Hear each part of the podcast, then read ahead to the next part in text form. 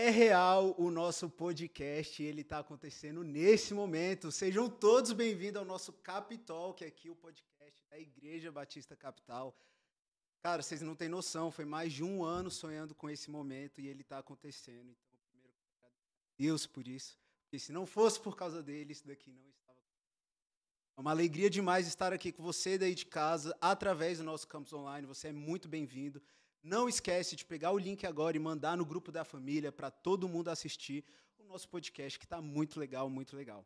Tenho aqui algumas coisas para falar antes da gente começar a nossa entrevista com o nosso convidado que já está aqui, que eu vou fazer um suspense assim, besta, porque todo mundo já sabe, está aqui no nome do vídeo, está divulgado em todos os lugares, mas eu vou fazer esse suspense. Mas antes disso, curte o nosso vídeo, compartilha, porque você consegue mandar esse vídeo para mais pessoas. E o YouTube também consegue entender quando você está lá curtindo, ele entende que é um vídeo legal e ele consegue distribuir para mais pessoas. Então aproveita esse momento, já faz isso aí. Não esquece de seguir a gente lá no Instagram da nossa igreja, que é o Igreja B Capital. Lá você consegue ter todas as informações da nossa igreja e, todo, e tudo que você precisar, arroba Igreja B Capital. Vou chamar aqui agora algo que vocês nem estavam esperando, essa surpresa aqui também. Era óbvio que eu não ia apresentar esse podcast aqui sozinho. Eu não ia conseguir fazer tudo isso daqui sozinho. Então eu tenho um co-host oficial. Cada convidado eu vou ter um co-host, mas esse daqui, que está do meu lado aqui, é o co-host oficial. Então, com vocês, Pastor Jairo! Fala no microfone. Boa noite, pessoal. Ou bom dia, né? Se a pessoa assistir amanhã. É, de se manhã. você está aí assistindo Bom pelo dia, Spotify, ó, só aqui, ó. alegria, Alegria, alegria. E, ó, se você tá no Spotify, você só tá ouvindo a nossa voz aqui, ó, bem bonitinho e tal, SMR, vibes. Tudo bem. Pastor Jairo? Tudo bem, Pastor Tudo Jairo? bem. É isso aí. Então, ó, se você tá pelo Spotify agora, você deve estar ouvindo indo pro trabalho, ou sei lá onde você vai estar ouvindo. Lavando Sei que você louça, tá ouvindo. Você, minha senhora, na academia aí de manhã, naquela É. esteira, naquela bicicleta. Galera do Grife que Vai fica ali, ouvindo, ó, é. só na musculação, fazendo o seu aeróbico do dia, escutando o nosso podcast. É isso. E manda pra todo mundo. Jairo, conta aí a novidade agora do nosso canal do YouTube. É o seguinte, você pode participar também aqui desse momento com perguntas para o nosso entrevistado através do Né? Você pode mandar perguntas você- e, e olha que legal, todo o valor que você... O Superchat é pago, né? Então você É. paga aí um valor, o que você quiser Eu sei que o valor mínimo dele é 1,95. Então, pô, Pronto, todo é, mundo mas tem dá um 1,95, pouquinho mais, né? Porque todo o valor que entrar vai para missões, não é verdade? Os nossos projetos Então- missionários. Então, você vai ofertar aí para poder participar aqui do nosso, do nosso papo, da nossa conversa e ainda abençoa o reino. Então, você pode mandar suas perguntas que a gente vai estar lendo à medida que for chegando, né? Então, isso aí. É isso aí. E se você não conhece os nossos projetos missionários, você pode ir lá no Igreja B Capital e entrar no Instagram do Missão Capital. Lá tem todos os nossos projetos, tantos globais, que seja Índia, Haiti, Lesbos, que a gente vai começar agora. Conversei com o pastor ontem, tá? Ó, novidade, Al- spoiler. Outro, outro nível agora. Spoiler missionário. E também os nossos projetos locais, Ruá, é, Varjão, todos os nossos projetos você pode acessar lá e descobrir todos eles. Certinho, Jário? Certinho. Vamos começar então? Bora. Então vamos começar apresentando nosso convidado. A gente tem aqui um texto, né? Para fazer toda essa apresentação. Então vamos lá. Ele, que nasceu em Padre Marcos, no Piauí, mas já conquistou o Brasil todo com seu projeto e com seu ministério.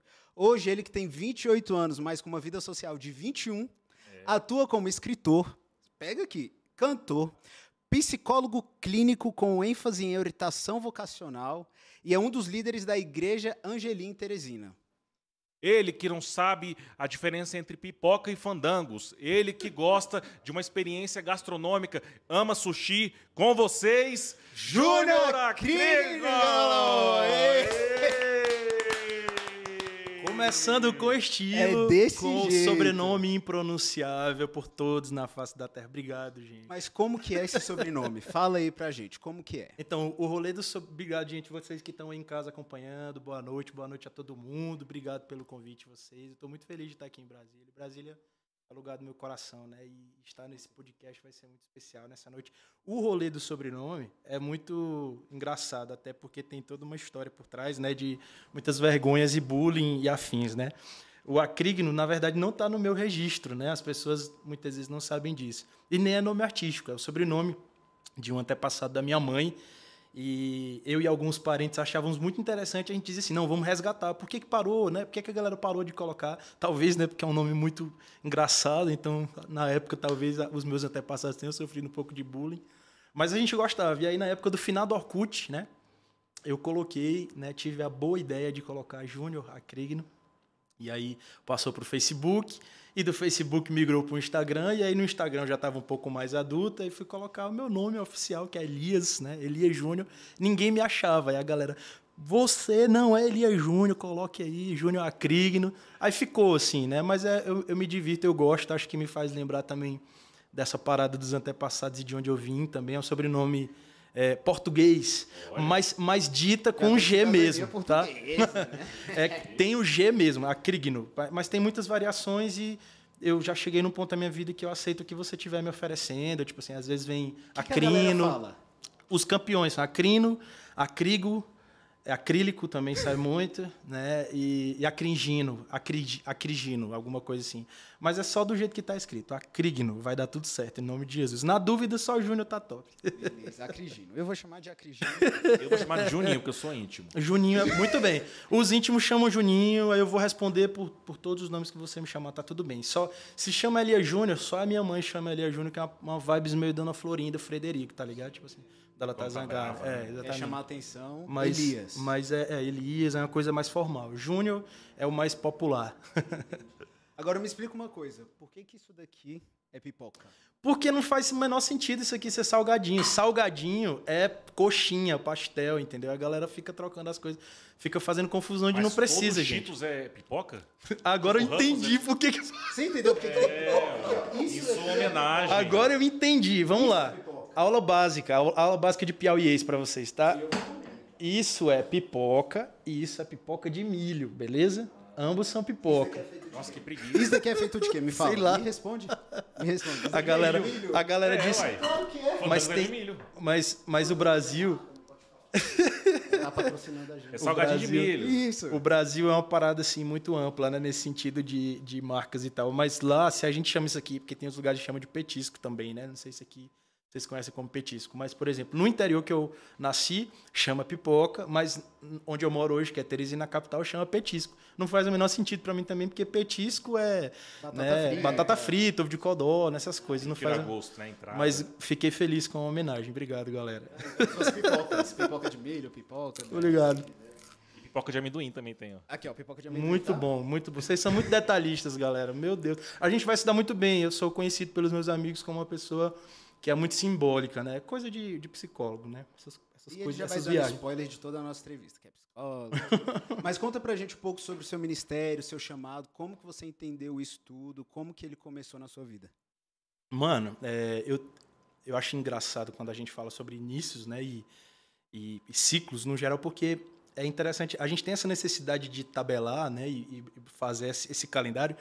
Mas a verdade mesmo é que depois de um tempo a gente vai entendendo que não tem um ponto onde tudo começou, né? Nós estamos nesse processo contínuo a vida toda e também não sei onde isso vai parar, ou quando vai parar, porque às vezes a gente bate numa meta e aí depois, né, como diz a filósofa contemporânea, dobra a meta.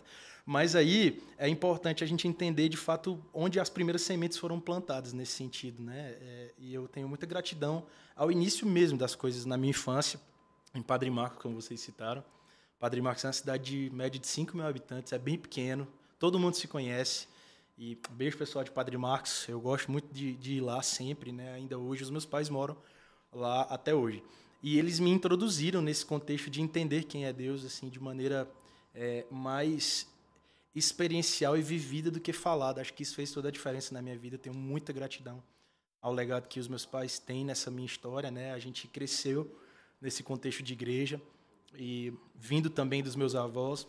A minha avó participou da implantação da primeira igreja da Assembleia de Deus de Padre Marcos, né, lá, lá no Piauí. Então isso tem uma, às vezes a gente não não imagina o que foi plantado para que alguém vivesse algo hoje ministerialmente. Quantos quantas orações tem por trás disso, né? E o nível de gratidão que eu tenho é muito alto porque de fato eles investiram numa vida cotidiana com Jesus, né? Eu e meu irmão nós temos esse carinho, né, de lembrar sempre disso, né? Meu irmão hoje serve também no reino, ele serve hoje como missionário na F-Hope em Santa Catarina e com essa contribuição também de ver nossos pais ali sempre envolvidos. Eles não são pastores, mas eles sempre entenderam, inclusive até é, é, indo contra, né? Era uma curva para aquela cultura da época do que era servir em tudo que eles faziam, que não era uma coisa muito comum de se falar, então, na profissão, na forma como eles tratavam as pessoas. Eu tenho essa gratidão. Seu Elias, Dona Luísa, eu amo muito vocês, né? E aí, as memórias que eu tenho, as melhores, né? Muito musicalmente também, quando se trata desse ministério musical, né? Que é o que eu acabo fazendo numa frente maior hoje na igreja é, e no reino como um todo. É, eu devo também a eles, né? Meus pais cantam, meu pai toca muito. Eu lembro das, das as noites que faltavam energia, né? Uma coisa muito comum em cidade pequena, principalmente quando chovia. A gente ia para o jardim assim, ele pegava a viola e puxava o Zé de Paulo e companhia, e a gente pegava no sono ali mesmo, cantando, né? Eles dividindo voz, ensinando a gente. Então, colocavam a gente para gravar fita, né? Com o microfonezinho naquele somzão grandão, né?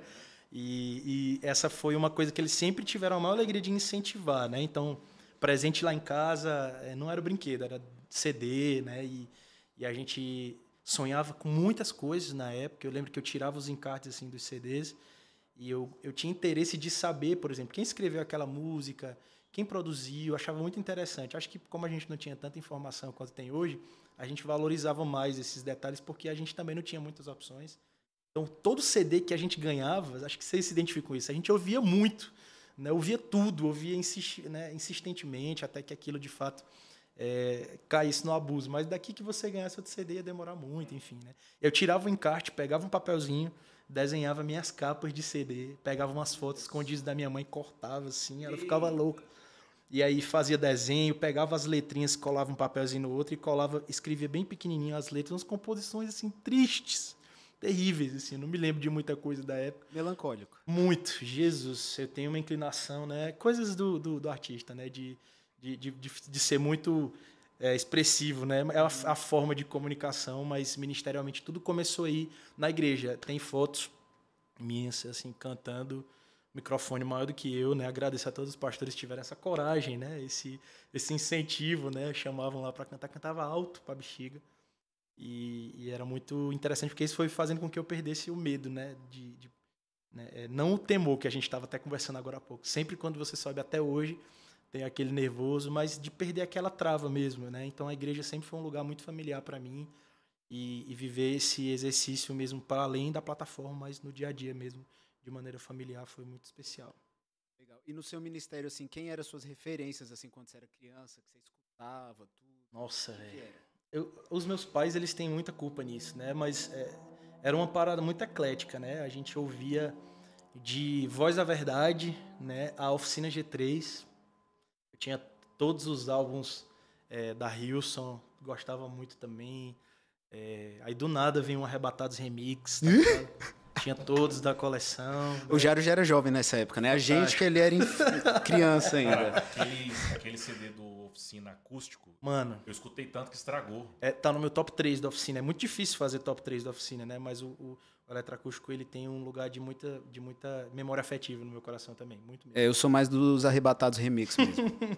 Sempre é bom.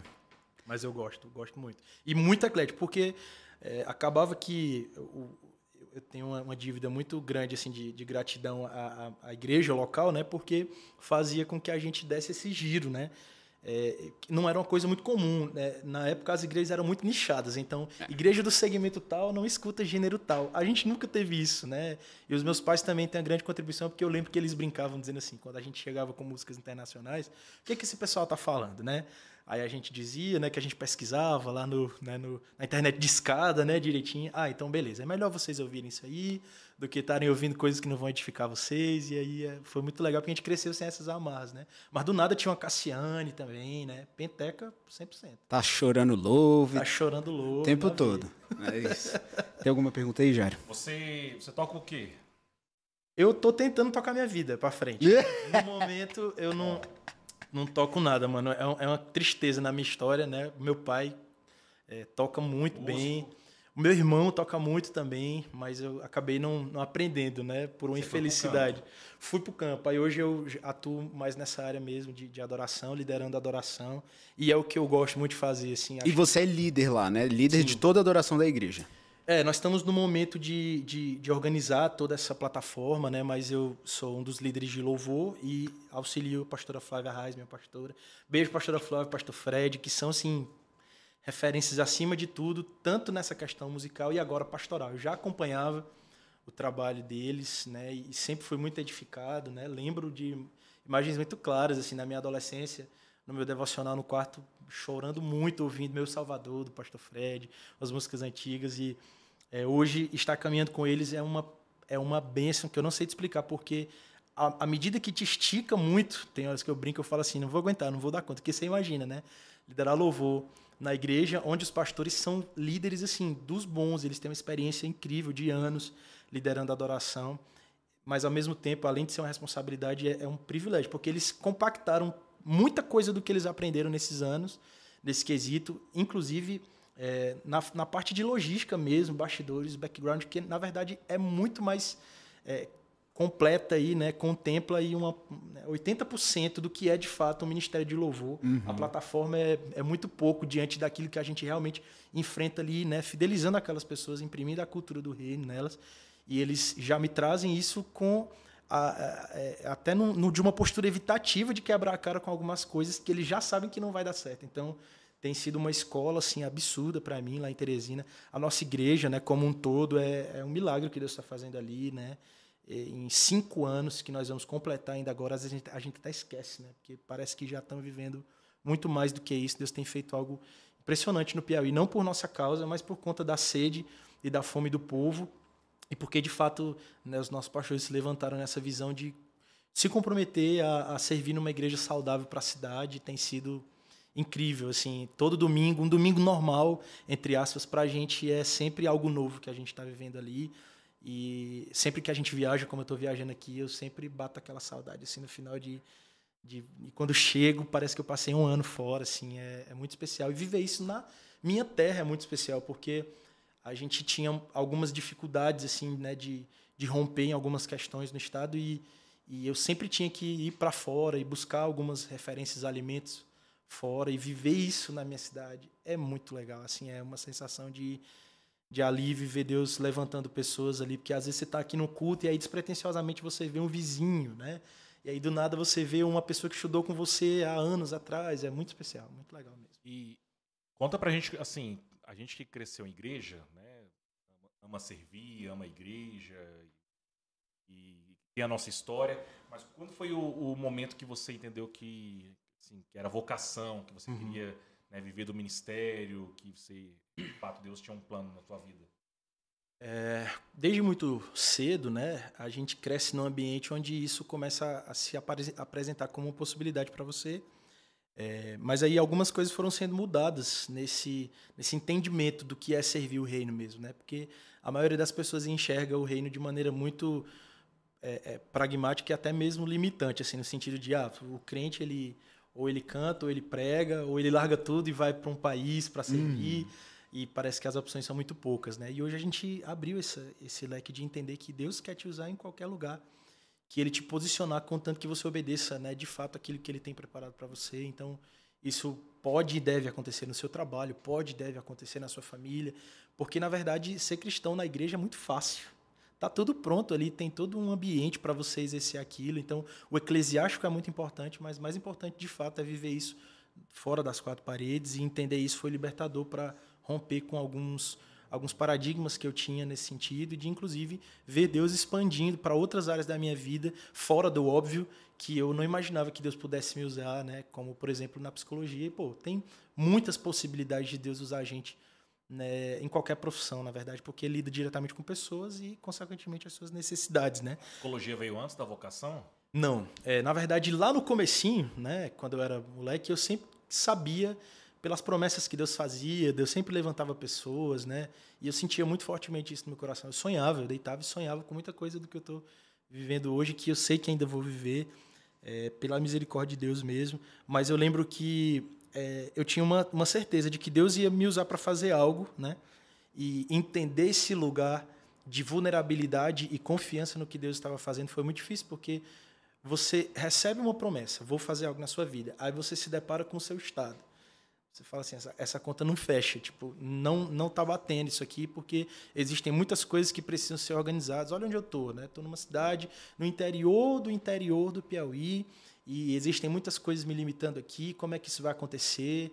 e, e a gente vai vencendo muitos monstros assim individuais e quebrando algumas coisas que tentam afligir nossa identidade vai crescendo nesse sentido, né? Então, eu sempre soube que de alguma forma isso ia acontecer, as coisas foram clareando à medida que eu ia me expondo, né? Eu vejo Deus também preservando muito a gente para não lançar uma bomba ali no momento em que a gente não tem ainda tanta estrutura para administrar aquilo, né? Mas aí as coisas foram se desenhando. Eu cantava, né, na igreja desde sempre, é, regia, né, um coral de, de de voz, 15 anos de idade. Você imagina que loucura. 100 jovens, eu com 15 anos de idade na frente daquela galera. Já liderando. Nessa, já liderando. Nessa eu não época. Nem o cadastro. 15 anos, né?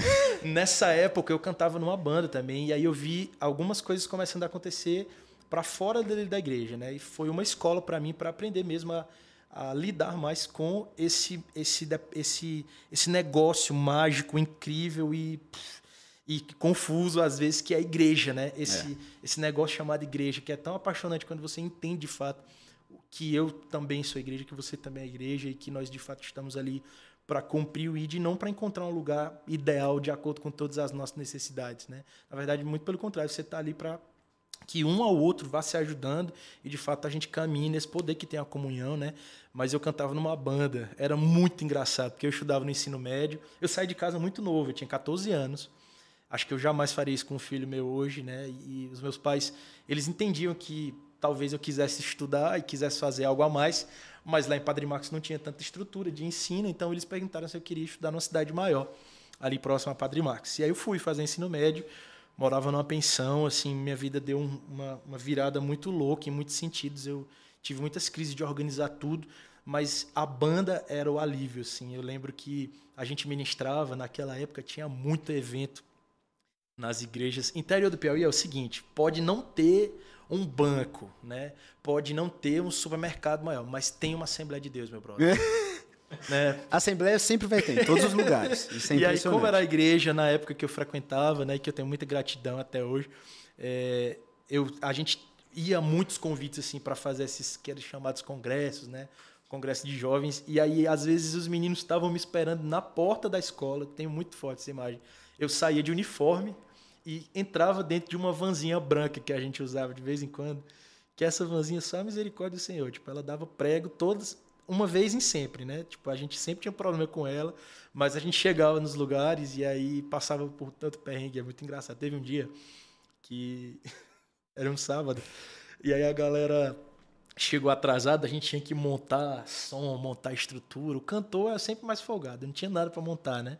Então eu ficava lá né, esperando, matando tempo, os moleques trabalhando pra caramba lá, fazendo as coisas. E aí a gente não teve tempo de jantar, porque o culto já ia começar. E as irmãs, muito carinhosas, muito amorosas, guardaram a janta pra gente, pra gente comer depois do culto. Só que, tipo assim, culto desses eventos, não tem hora pra acabar, brother. Tipo, 11 horas, 11 e meia, tá rolando chaba muito louco lá. E a gente azul de fome, brother. Chega os meninos estavam tristes, assim, né? Uma tristeza no olho, assim. E aí, quando terminou o culto, todo mundo correu varado para comer essa janta dessas irmãs. Mano, tinha esfriado a comida, tinha uma crosta de gordura, assim, da grossura de um dedo. Aquele negócio amarelo, assim, na frente. Aí eu olhei para aquilo, eu nunca tive muita frescura com comida, assim, eu como de tudo. Mas eu olhei para aquilo e falei, não é uma boa ideia, eu não vou comer isso aqui não, porque não vai dar certo, né? Mas os caras com fome, eles comeram tudo. Mano, isso deu dor de barriga nesses caras. No outro dia, no domingo, ele estava amarelo, assim, porque a noite do sábado pro domingo, esses caras não dormiram, tipo assim, reagindo muito mal àquela tristeza daquela comida fria. E no culto da manhã, tipo, os pastores chamavam a banda, cadê a banda? A molecada toda no banheiro, mano. Não tinha Meu banda para tocar nada. E aí o pastor pega o microfone. Ah, a banda tá no banheiro, misericórdia, a banda tá no banheiro. Aí anunciava para todo mundo, assim. É, é, eu tenho muitas memórias muito legais nesse sentido, né? De como isso fez a gente acreditar que de fato o Senhor é, poderia nos usar, mesmo com as nossas imperfeições, e nos tratar nesse caminho, né? E, e, e eu, eu, vejo cada processo chamando o próximo processo, hum. né? Tipo, meu Deus, eu jamais teria consegui, é, é, estaria fazendo né, algumas coisas que, na estação atual sem ter passado por esses ensinamentos que foram muito importantes. É é porque é aquilo que o pastor Gilberto fala muito, né? Que a gente é a resposta para as necessidades do mundo, independente de onde a gente estiver. Uhum. Porque às vezes a gente acha que é só dentro da igreja que a gente vai ser a resposta. E não. Deus te deu o dom para você ser médico, para você ser psicólogo, para você ser engenheiro. E você precisa ser resposta Sim. ali. Porque é muito fácil ser dentro da igreja, Nossa. né? Mas aí quando a gente começa a entender e a enxergar que existe a grande comissão e ela não é sobre esta igreja, mas e sim sobre o corpo de Cristo e onde você está, você faz, aí isso muda a mentalidade. Daí isso começou muito cedo com você. Sim. Mas daí você decidiu estudar psicologia. Eu, eu lembro exatamente do dia que eu pensei assim, psicologia, né? Porque primeiro eu queria ser astronauta quando eu era criança. Hum. Aí eu vi que não ia dar certo, porque pra, eu descobri que para ser astronauta precisava ser bom de exatas. No caso, eu não sou. Eu sou 100% humana, gente. Assim, não vou saber lembrar de quase nada do que eu estudei em matemática a minha vida inteira, mas eu gosto de escrever, eu gosto de ler e tal. E aí eu lembro que o meu pai, não sei se vocês estão ligados, porque isso é muito comum mais no interior, de passar uma galera vendendo livro no interior. Tipo, é como se fosse um crediário, eles passam com vários livros e aí daqui um mês eles passam de novo para porque você pode comprar parcelado, né? Hum. E aí no interior a galera comprava tudo que vendia em crediário, né? Mas meu pai comprava livros pra gente. Aí tinha um atlas desse tamanho aqui, era um livro das profissões. E aí eu queria muito ser cantor, mas meu pai naquela, naquela época ele já sabia das dificuldades. Disse, não, meu filho, mas escolha aí um negócio aí pra você ganhar um dinheiro, de preferência, né? E aí, é, sempre fazendo esse dualismo, né, de coisas do seculares para ganhar dinheiro, mas também as coisas da igreja, né, enfim, que depois a gente vai entendendo de forma mais ampla também. Mas eu lembro que eu vi nesse livro, na página de psicologia, é, foi de maneira muito superficial, mas eu lembro de uma parte que eu li e eu vi lá. É, o psicólogo ele ajuda as pessoas, né, a entenderem as suas questões e elas é, entrarem de uma forma, né, entrarem angustiadas e saírem leves. Né? E eu lembro que isso me atinou assim, eu falei, cara, que legal, eu quero fazer isso, né? Porque eu já gostava de conversar com as pessoas no quesito igreja, né? Isso era mais ou menos na adolescência. E aí eu lembro que eu, eu decidi assim, não, eu quero fazer. Só que aí não tinha psicologia naquela região inteira. Eu tinha que mudar de novo. E aí tinha uma opção de ir para Teresina, que foi onde eu me formei. E aí quando eu prestei o vestibular, passei, fui para Teresina, mudou tudo. E, e hoje assim, trabalhando como psicólogo, é, acho que principalmente no mundo pós-pandêmico, né, a gente vê como as necessidades das pessoas né, apontam para, de fato, é, a carência que a nossa geração tem de sentido mesmo, de entender para onde eles estão indo. Né? E, e, ser psicólogo, já sou psicólogo há seis anos, e isso é um negócio que cada vez mais assim é, é, é me ensina algo mais. Né? Porque a gente lida com os problemas ali das pessoas e você vai percebendo que é, como resposta, né, isso que você falou, é, nós bem posicionados, se estando né, bem posicionados, o Senhor pode fazer coisas assim incríveis usando a nossa profissão, né, para tocar essas pessoas em áreas que às vezes com a roupa do crente eu não vou entrar. Com certeza. Então tem lugares que eu vou é, é, falar. Semana passada eu estava palestrando num lugar que eu fui convidado para ir como psicólogo. Eu não ia entrar ali como crente. Uhum. Mas onde vai o Júnior psicólogo, vai o Júnior filho de Deus. Com certeza.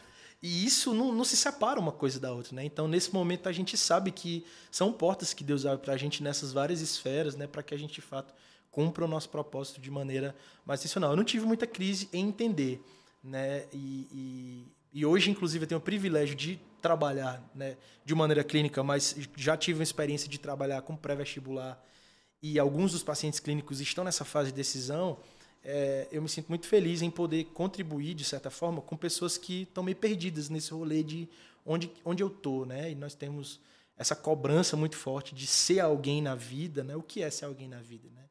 E eu tenho que fazer essa profissão, não pode ser essa, porque aqui no Brasil essa daqui dá mais certo.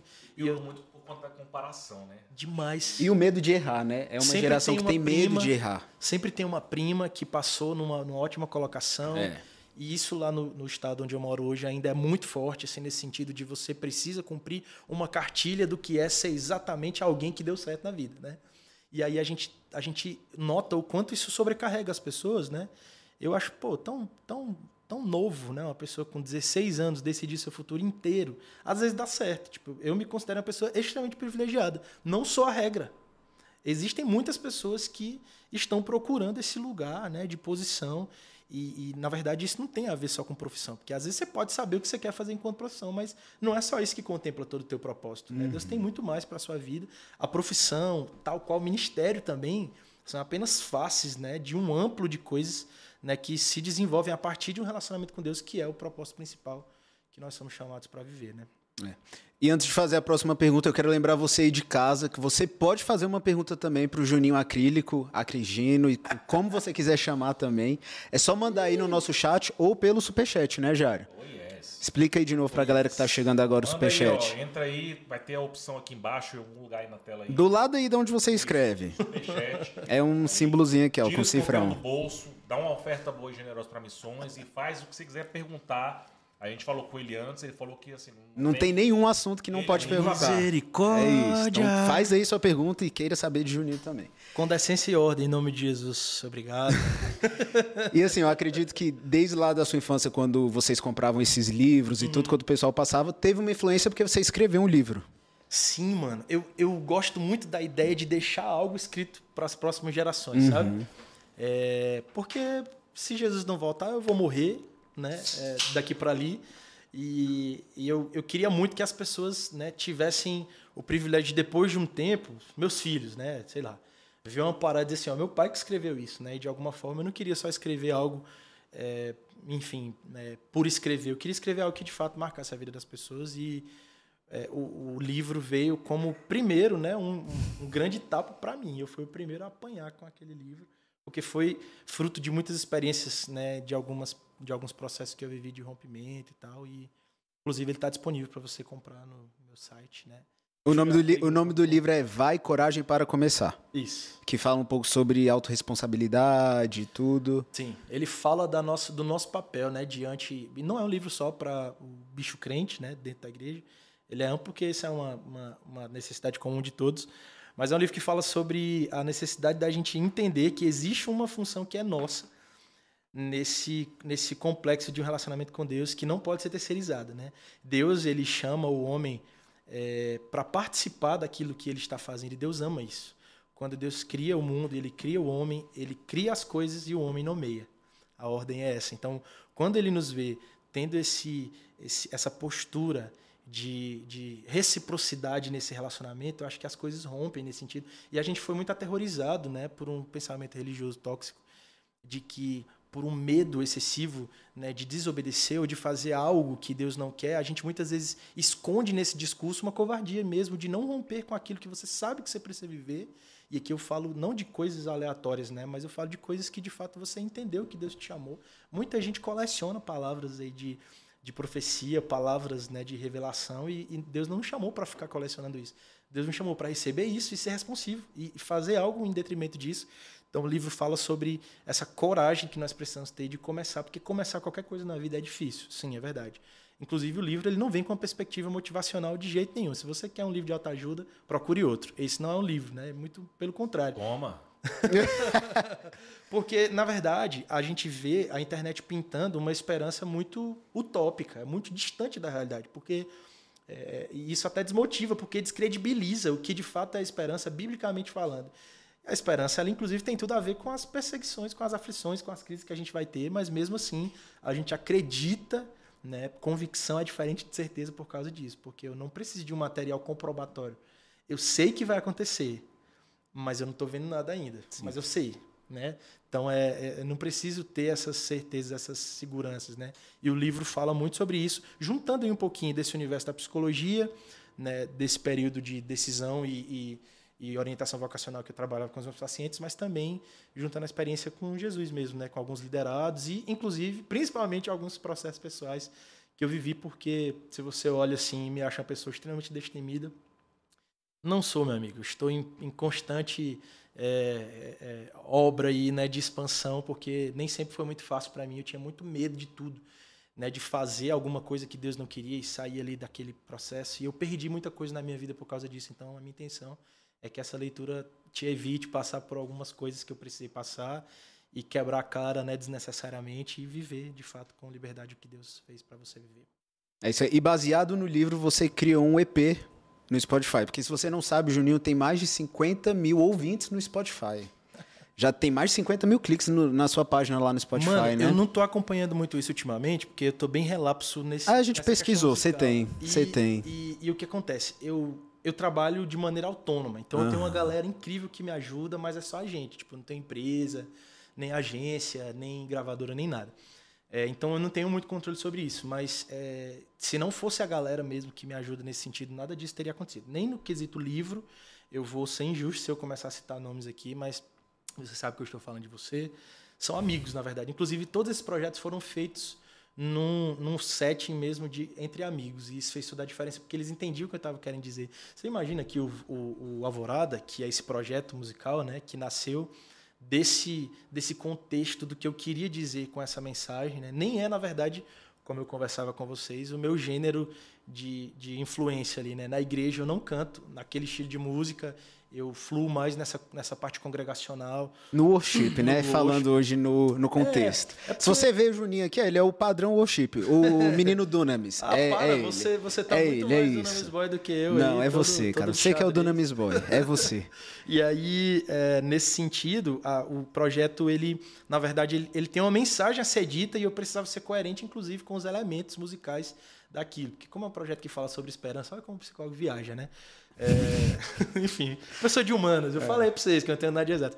O projeto precisava ter uma roupagem mais nostálgica, então tem alguns elementos 80, 90 ali no, em algumas coisas né, do álbum, para que as pessoas elas tenham uma experiência de receber aquela mensagem de um ponto de vista esperançoso, principalmente depois disso que a gente passou no mundo. Mas eu queria entregar algo, tipo assim, ufa, falei, não é aquilo que eu realmente canto, mas é o que eu ouço, né? Eu gosto muito de ouvir estilo de músicas mais conceituais, mais no indie, né? Músicas internacionais também curto pra caramba. E o projeto ele veio né, para trazer de fato uma, uma resposta a um processo que eu estava encerrando. Então ele vai falar sobre é, e tem tudo a ver com o livro, né? Por causa disso, sobre esses processos, né? Que não são romantizados, às vezes são sacrificiais, mas são muito importantes para a gente entender, né? O que Deus está fazendo na nossa vida e como eu posso me posicionar diante disso. Então, as músicas elas são todas interconectadas numa mensagem tem pontas que complementam uma a outra e é como se elas representassem os ciclos do dia, né? Como um processo de que às vezes é de dia, às vezes é de noite, às vezes está quase amanhecendo, é aquela, aquela fase da sua vida que ainda não aconteceu, mas que você já pode crer e pode sentir, né? Que é uma música que chama Aurora. Luz da Aurora. Eu escutei. É Viu, Jairo? Mais... Tu tinha que ter estudado. eu queria conhecer. E aí, Luz da Aurora, ela, ela veio nesse. A Aurora é o, é o momento do dia que ainda não amanheceu, né? Uhum. Mas você dá aquele alívio de ufa. Passou, né? Tipo, acabou, né? A noite passou. E tem tudo a ver com a minha história também, né? A minha mãe é, tem tudo a ver com isso, né? Por isso que tem. Na faixa 1, 5 em ponto. Olha, Já sei, a, a, hora que ele nasceu. Isso, garoto. 5 em ponto. 5 em ponto foi a hora que eu nasci. Da manhã ou da noite? Da manhã. Da manhã. Tá, né? E aí. e aí... Cinco da noite. Que horas que é cinco da noite, já? É, é a hora que tu tá é trocando a fralda do teu filho. Oh, mas, aqui, mas, mas, aqui, em Brasília, é, eu tô, eu tô meio confuso, porque eu cheguei aqui quase sete horas da noite, tudo claro. Tipo, em Teresina, deu seis horas, já tá o breu danado. Horário né? de verão, né? Que não é. existe, mas que Deus permaneceu. Obrigado, Jesus. E aí, o cinco em ponto é uma introdução que tem alguns elementos legais ali. Tem a voz da minha mãe, citando, né, é, o choro pode durar uma noite, mas a alegria vem pela manhã, porque foi um versículo que ela foi muito ministrada nesse dia do dia que eu nasci, que foi um, um evento, assim, foi, foi um livramento de morte, assim, brutal, né, de, de, de como tudo aconteceu. Eu ia ser gêmeo, olha que loucura, né? A minha mãe casou com meu pai, e eles muito jovens, cheio de sonhos, cheio de coisa para fazer, e aí quando ela fez os primeiros exames, a médica disse, olha que legal, né? Dois bebês, meu, meu pai quase Deus dar um troço, né? Lá, e aí ficou aquele nervoso danado.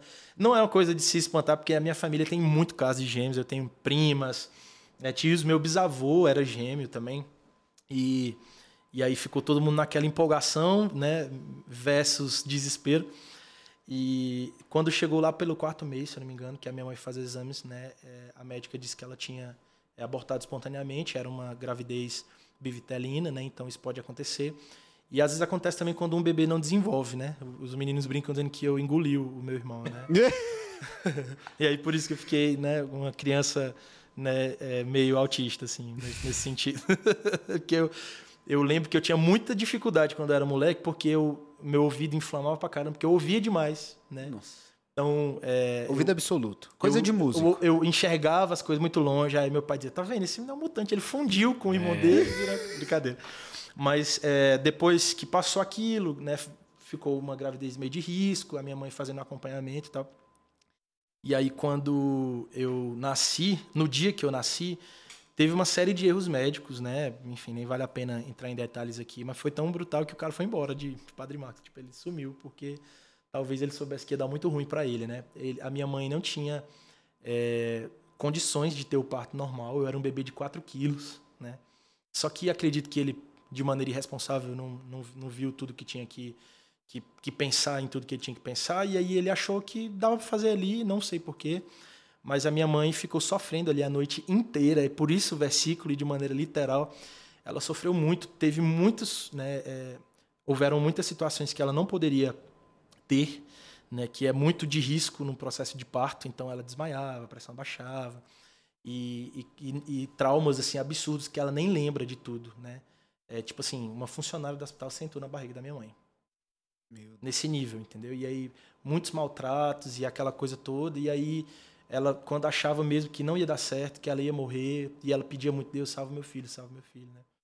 E aí quando deu cinco em ponto, que é em Padre Marcos o sol nasce um pouquinho mais cedo, né? É, tá lá no registro, né? 5, 2.00.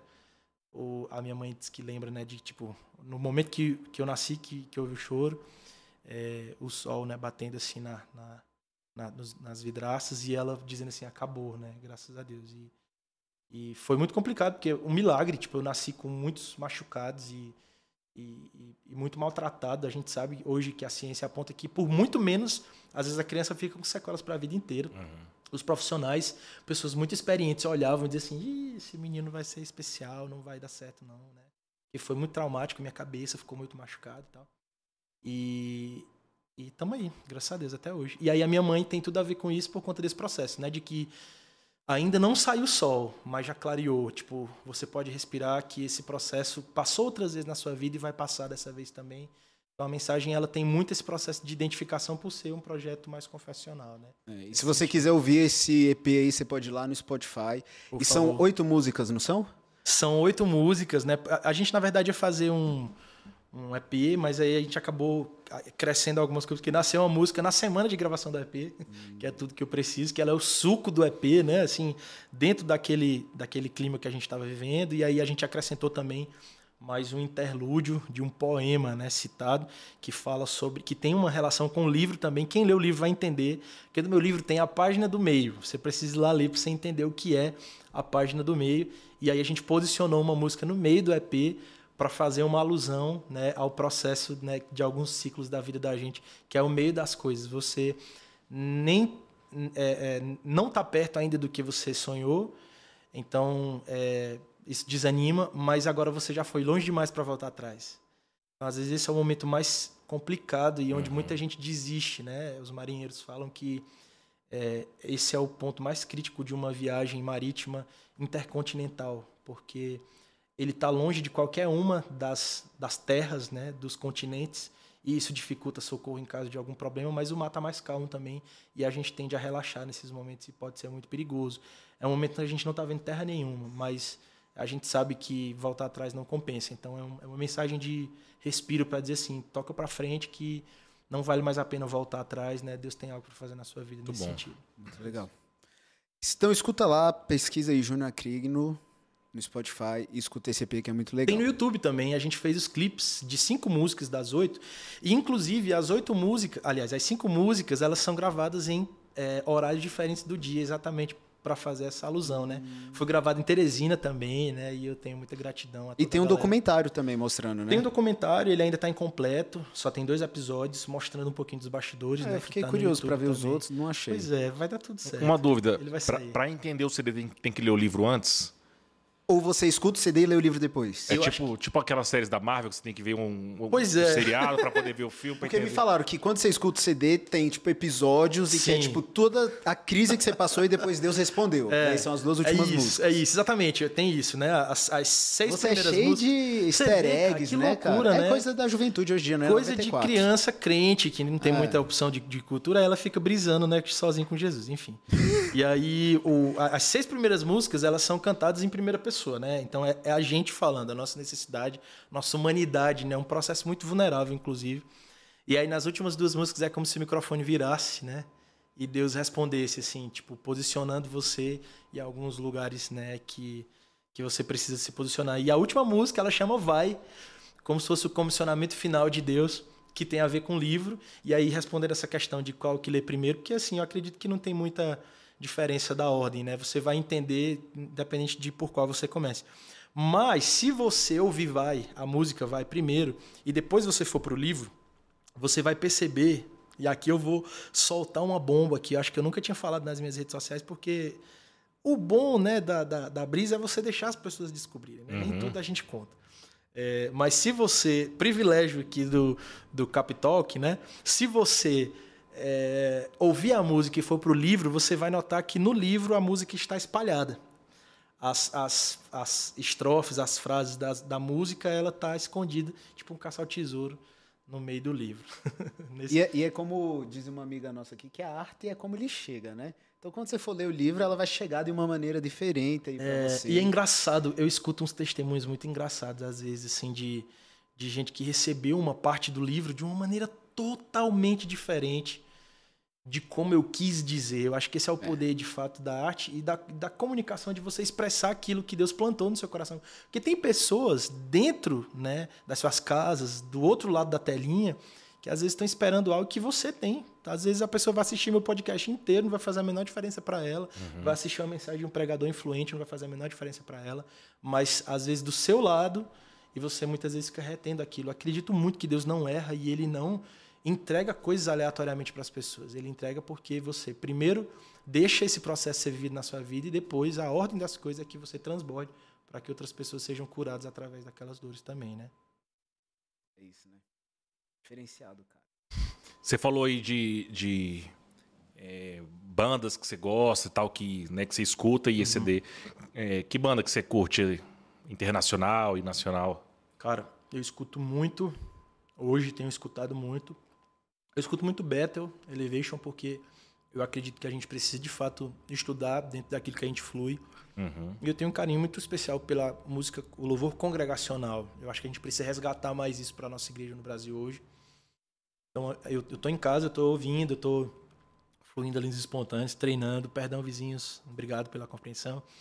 Mas eu escuto muita coisa também nesse sentido, fora desse, desse eixo, né?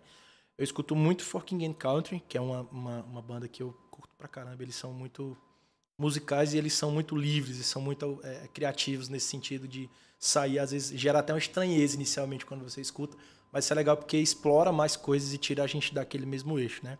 Gosto muito de Rivers and Robots também, uhum. que é uma uhum. banda que traz muito, acrescenta muito nesse sentido. E no Brasil, no cenário Brasil, eu tenho escutado muito Coletivo Candinheiro. Qualquer um dos caras, né? Mark Teles e João Manô e meu conterrâneo também de Teresina, que é um dos meninos, né, que que faz parte do coletivo Candinheiro.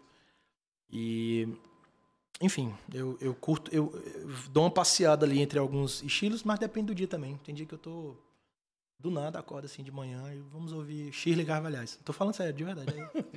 Vou lá e, vou lá e ouço. Ele, cara. É, rapaz. Coldplay todo dia. Cara, que eu sou mas eu gosto, mas eu gosto também do Coldplay. Gosto muito, Jário, inclusive. Melhor, viu, Jário? Pelo amor de Deus. Mas me fala uma coisa, ó. 2022 você foi gravar um clipe aí e decidiu pedir vídeo das pessoas foi. do cotidiano delas. Uhum. Tipo, coisa do ordinário mesmo, do dia a dia. Uhum. De qual música foi esse clipe? Pra você nunca esquecer. É, o clipe é pra eu nunca esquecer o nome? Da...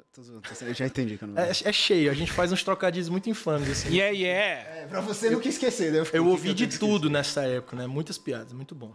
E aí, quando a gente lançou cinco clipes das cinco primeiras músicas, né? É, tem uma música que é a introdução e essa que é interlúdio. Então elas não tinham necessidade necessariamente de um clipe. Mas ficou sobrando essa, pra você nunca esquecer. Porque a gente já tinha esse plano de fazer depois, posteriormente, né? Em algum momento de maneira comemorativa. E aí eu fiz, né? É, acho que para comemorar um ano do álbum, a gente fez o clipe de Pra Você No CC. E foi com imagens bem caseiras mesmo, né? De, de momentos cotidianos das pessoas ali. Porque a gente esquece de ver Deus nisso, cara. Nas coisas simples. A gente coloca Deus muitas vezes num patamar tão inacessível. E isso dificulta o relacionamento do homem com Deus, né? Então, quando a gente aprende a, a, a, observar, a contemplar mesmo, né, em detalhes como a pipoca que você faz aqui para mim, porque eu confundo o que é pipoca, né, e salgadinho, enfim, é, é, muito legal ver esses detalhes, né, tipo, pô, cheguei ontem à noite de madrugada, né, vou dar um, vou dar um exemplo prático agora. É, Pastor Gilberto tava me esperando. Duas horas da manhã na Com casa dele, risoto. com É a risoto cara maravilhoso, dele. É a cara. cara do pastor Risoto.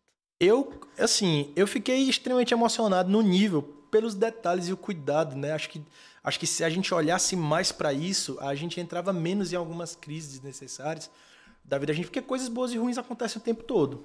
A gente muitas vezes amplia mais as coisas ruins, né? Esse é o grande problema do ser humano, porque muito tá ali na nossa lente, na nossa ótica, né? E o clipe, ele, ele é um resgate a, a enxergar Deus no simples, a, a vida do ordinário, né? Tem um livro muito bom que revolucionou minha maneira de pensar isso, que é A Liturgia do Ordinário. Uhum. E eu acho que é importante que a gente volte a enxergar essas coisas. Então a galera mandou vídeos tão fortes, cara, de verdade. Eu- a gente selecionava os vídeos e muito emocionado junto com eles. Então tem momentos assim até meio bobos assim, despretensiosos do dia ou coisas mais oficiais, né? Pô, pessoas que foram curadas de câncer na última quimioterapia, casamento, formatura, primeiros passos do bebê e eu acho que em todos esses detalhes, aí a música como se fosse Deus cantando em primeira pessoa, falando, né, que tá sempre ali, né, cuidando de você.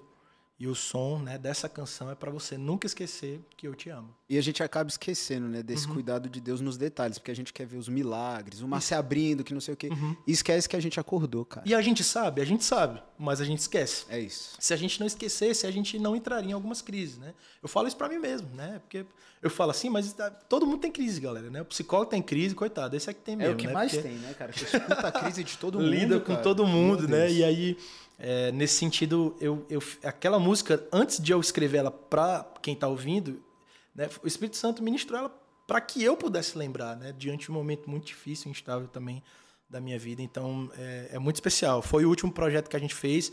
Eu acho, né, que ele vai ser o último projeto nesse tocante do Alvorada, né? Agora eu vou deixar o processo respirar um pouquinho, o projeto respirar um pouquinho. E vou focar agora nas próximas coisas que a gente ainda está desenhando para viver daqui para frente. né? Então dá uma palhinha pra gente aí dessa música. Assim, Dessa na- daqui? É, na cara, assim, ó. a pipoca na goela? Sem nada. Vai com tudo. Vamos lá. Na a capela mesmo, né? Na moral, vocês me pegaram de surpresa que tem um negócio da pipoca engo- enganchado. Quer- você quer mais água? Você quer mais água? Quero. Pega água aí pra ele aqui, a nossa Da produção pipoca incrível de aqui, ó. milho. Tá? Da Ó, pipoca enquanto chega água, chegou aqui um superchat do João Paulo Fortunato. Olha só. Ele tá dizendo aqui, ó, Dona Luísa, obrigado pelo seu banheiro. KKKK. Isso é uma piada interna de vocês? Eu sei dessa Como história. Hum. que é isso? Mas, João, obrigado pela sua oferta. Vai para os nossos projetos missionários, hein, cara? Deus abençoe. Deus abençoe, João, você é fera. A gente teve um avanço missionário, né? Que é um projeto lindo que, inclusive, a Igreja Batista Capital tem tudo a ver.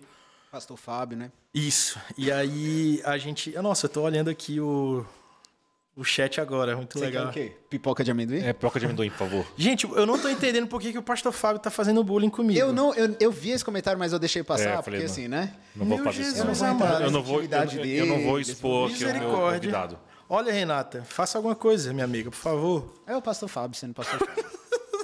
É, enfim, o, o João Paulo, né? A história dele é porque o João Paulo, naquela, naquela vibe rústica, né? Roots de avanço, bichinho, velho. Porque o avanço é pra, pra raiz mesmo, né? A galera que é mais né, faca na caveira. E aí ele não tava conseguindo completar a obra, né? Na E, vida e dele. rapidinho, eu vou ter que ir nesse avanço, sabe por quê? Hum. Abrindo parênteses Você vai totalmente. amar, mano. É zero. fantástico. Esses dias a gente estava em reunião com o pastor Gilberto, pastor Fábio e tudo. Daí alguém perguntou assim: Ah, Pedro, você já foi no avanço? Eu falei: Não, nunca fui, que não sei o quê. Aí o Fábio meteu assim: Tu acha que o Pedro um dia vai pro avanço? Olha ah, pra ele, te desafiou. nunca vai ficar tomando banho de cuia. Falei: Ô, Fábio, então eu vou deixar aqui registrado, viu, Fábio? Eu vou no avanço. Printa, Fábio. Printa, Fábio. E você vai ver quem é o Pedro. É. Tá bom? pra você nunca mais precisar falar isso. Vai e não toma banho. É. Porque ninguém fez isso lá ainda, certeza. É assim, quem tem facilidade com não tomar banho vai ficar super ambientado, é um lugar super tranquilo, mas se você toma banho, dá pra tomar um banho por É dia isso, já, cara. é, já é vantagem, Tá entendeu? E aí no avanço, o, o Pedro, o João, João Pedro, o João Paulo descobriu, né, onde é a minha casa, e aí a minha mãe fez uma máfia ali interna com ele, né, de deixar ele ir lá na casa uma vez por dia, totalmente contra o regulamento, isso não acontece no avanço missionário, tá? E aí foi a salvação dele, assim, e aí ela conversava com ele, meu pai... Aí ele ia tomar banho na sua casa. Não, só é, completar a obra na vida dele, né? Fazer as coisas que os crentes fazem depois que comem muito. Número dois. Mas banho, todo mundo tomava banho certinho mesmo, assim, lá no, no- na cuia, porque aí não pode, não pode vacilar, não. Tem que fazer igual todo mundo, né? Acho que legal do avanço é isso. A galera é muito igualada, né? Isso é muito fantástico, né? Todo mundo tá lá junto, comendo a mesma coisa, subindo no pau de arara, pega sol, que é uma beleza, mas, mano, são experiências assim que Únicas, né? não, não, não cabe, não cabe num. Toda vez que eles voltam e contam testemunho pra gente, a gente fica impressionado assim das coisas que Deus faz, né? Dos milagres que Deus faz ali no avanço. É, é Uhum. impressionante, assim. Toda vez que ele volta, meu coração se enche, assim. De fato, eu tenho que experimentar esse avanço aí. Tá, Fábio? Eu Vai vou, gostar. tá gravado. Eu tá quero ouvir gravado. as histórias do Juninho no avanço, mas antes eu quero que ele canta. Eu também, Ah, que é ele tá mesmo? tentando Já tava fugir. esquecendo. É, né? já entrou Vamos lá, agora já desceu aqui o negócio. Vou cantar só um trechinho. Não, vou cantar do começo pra vocês entenderem. é como se fosse Deus falando pra você, né? Toda vez que o sol nascer e te acordar, lembre de mim.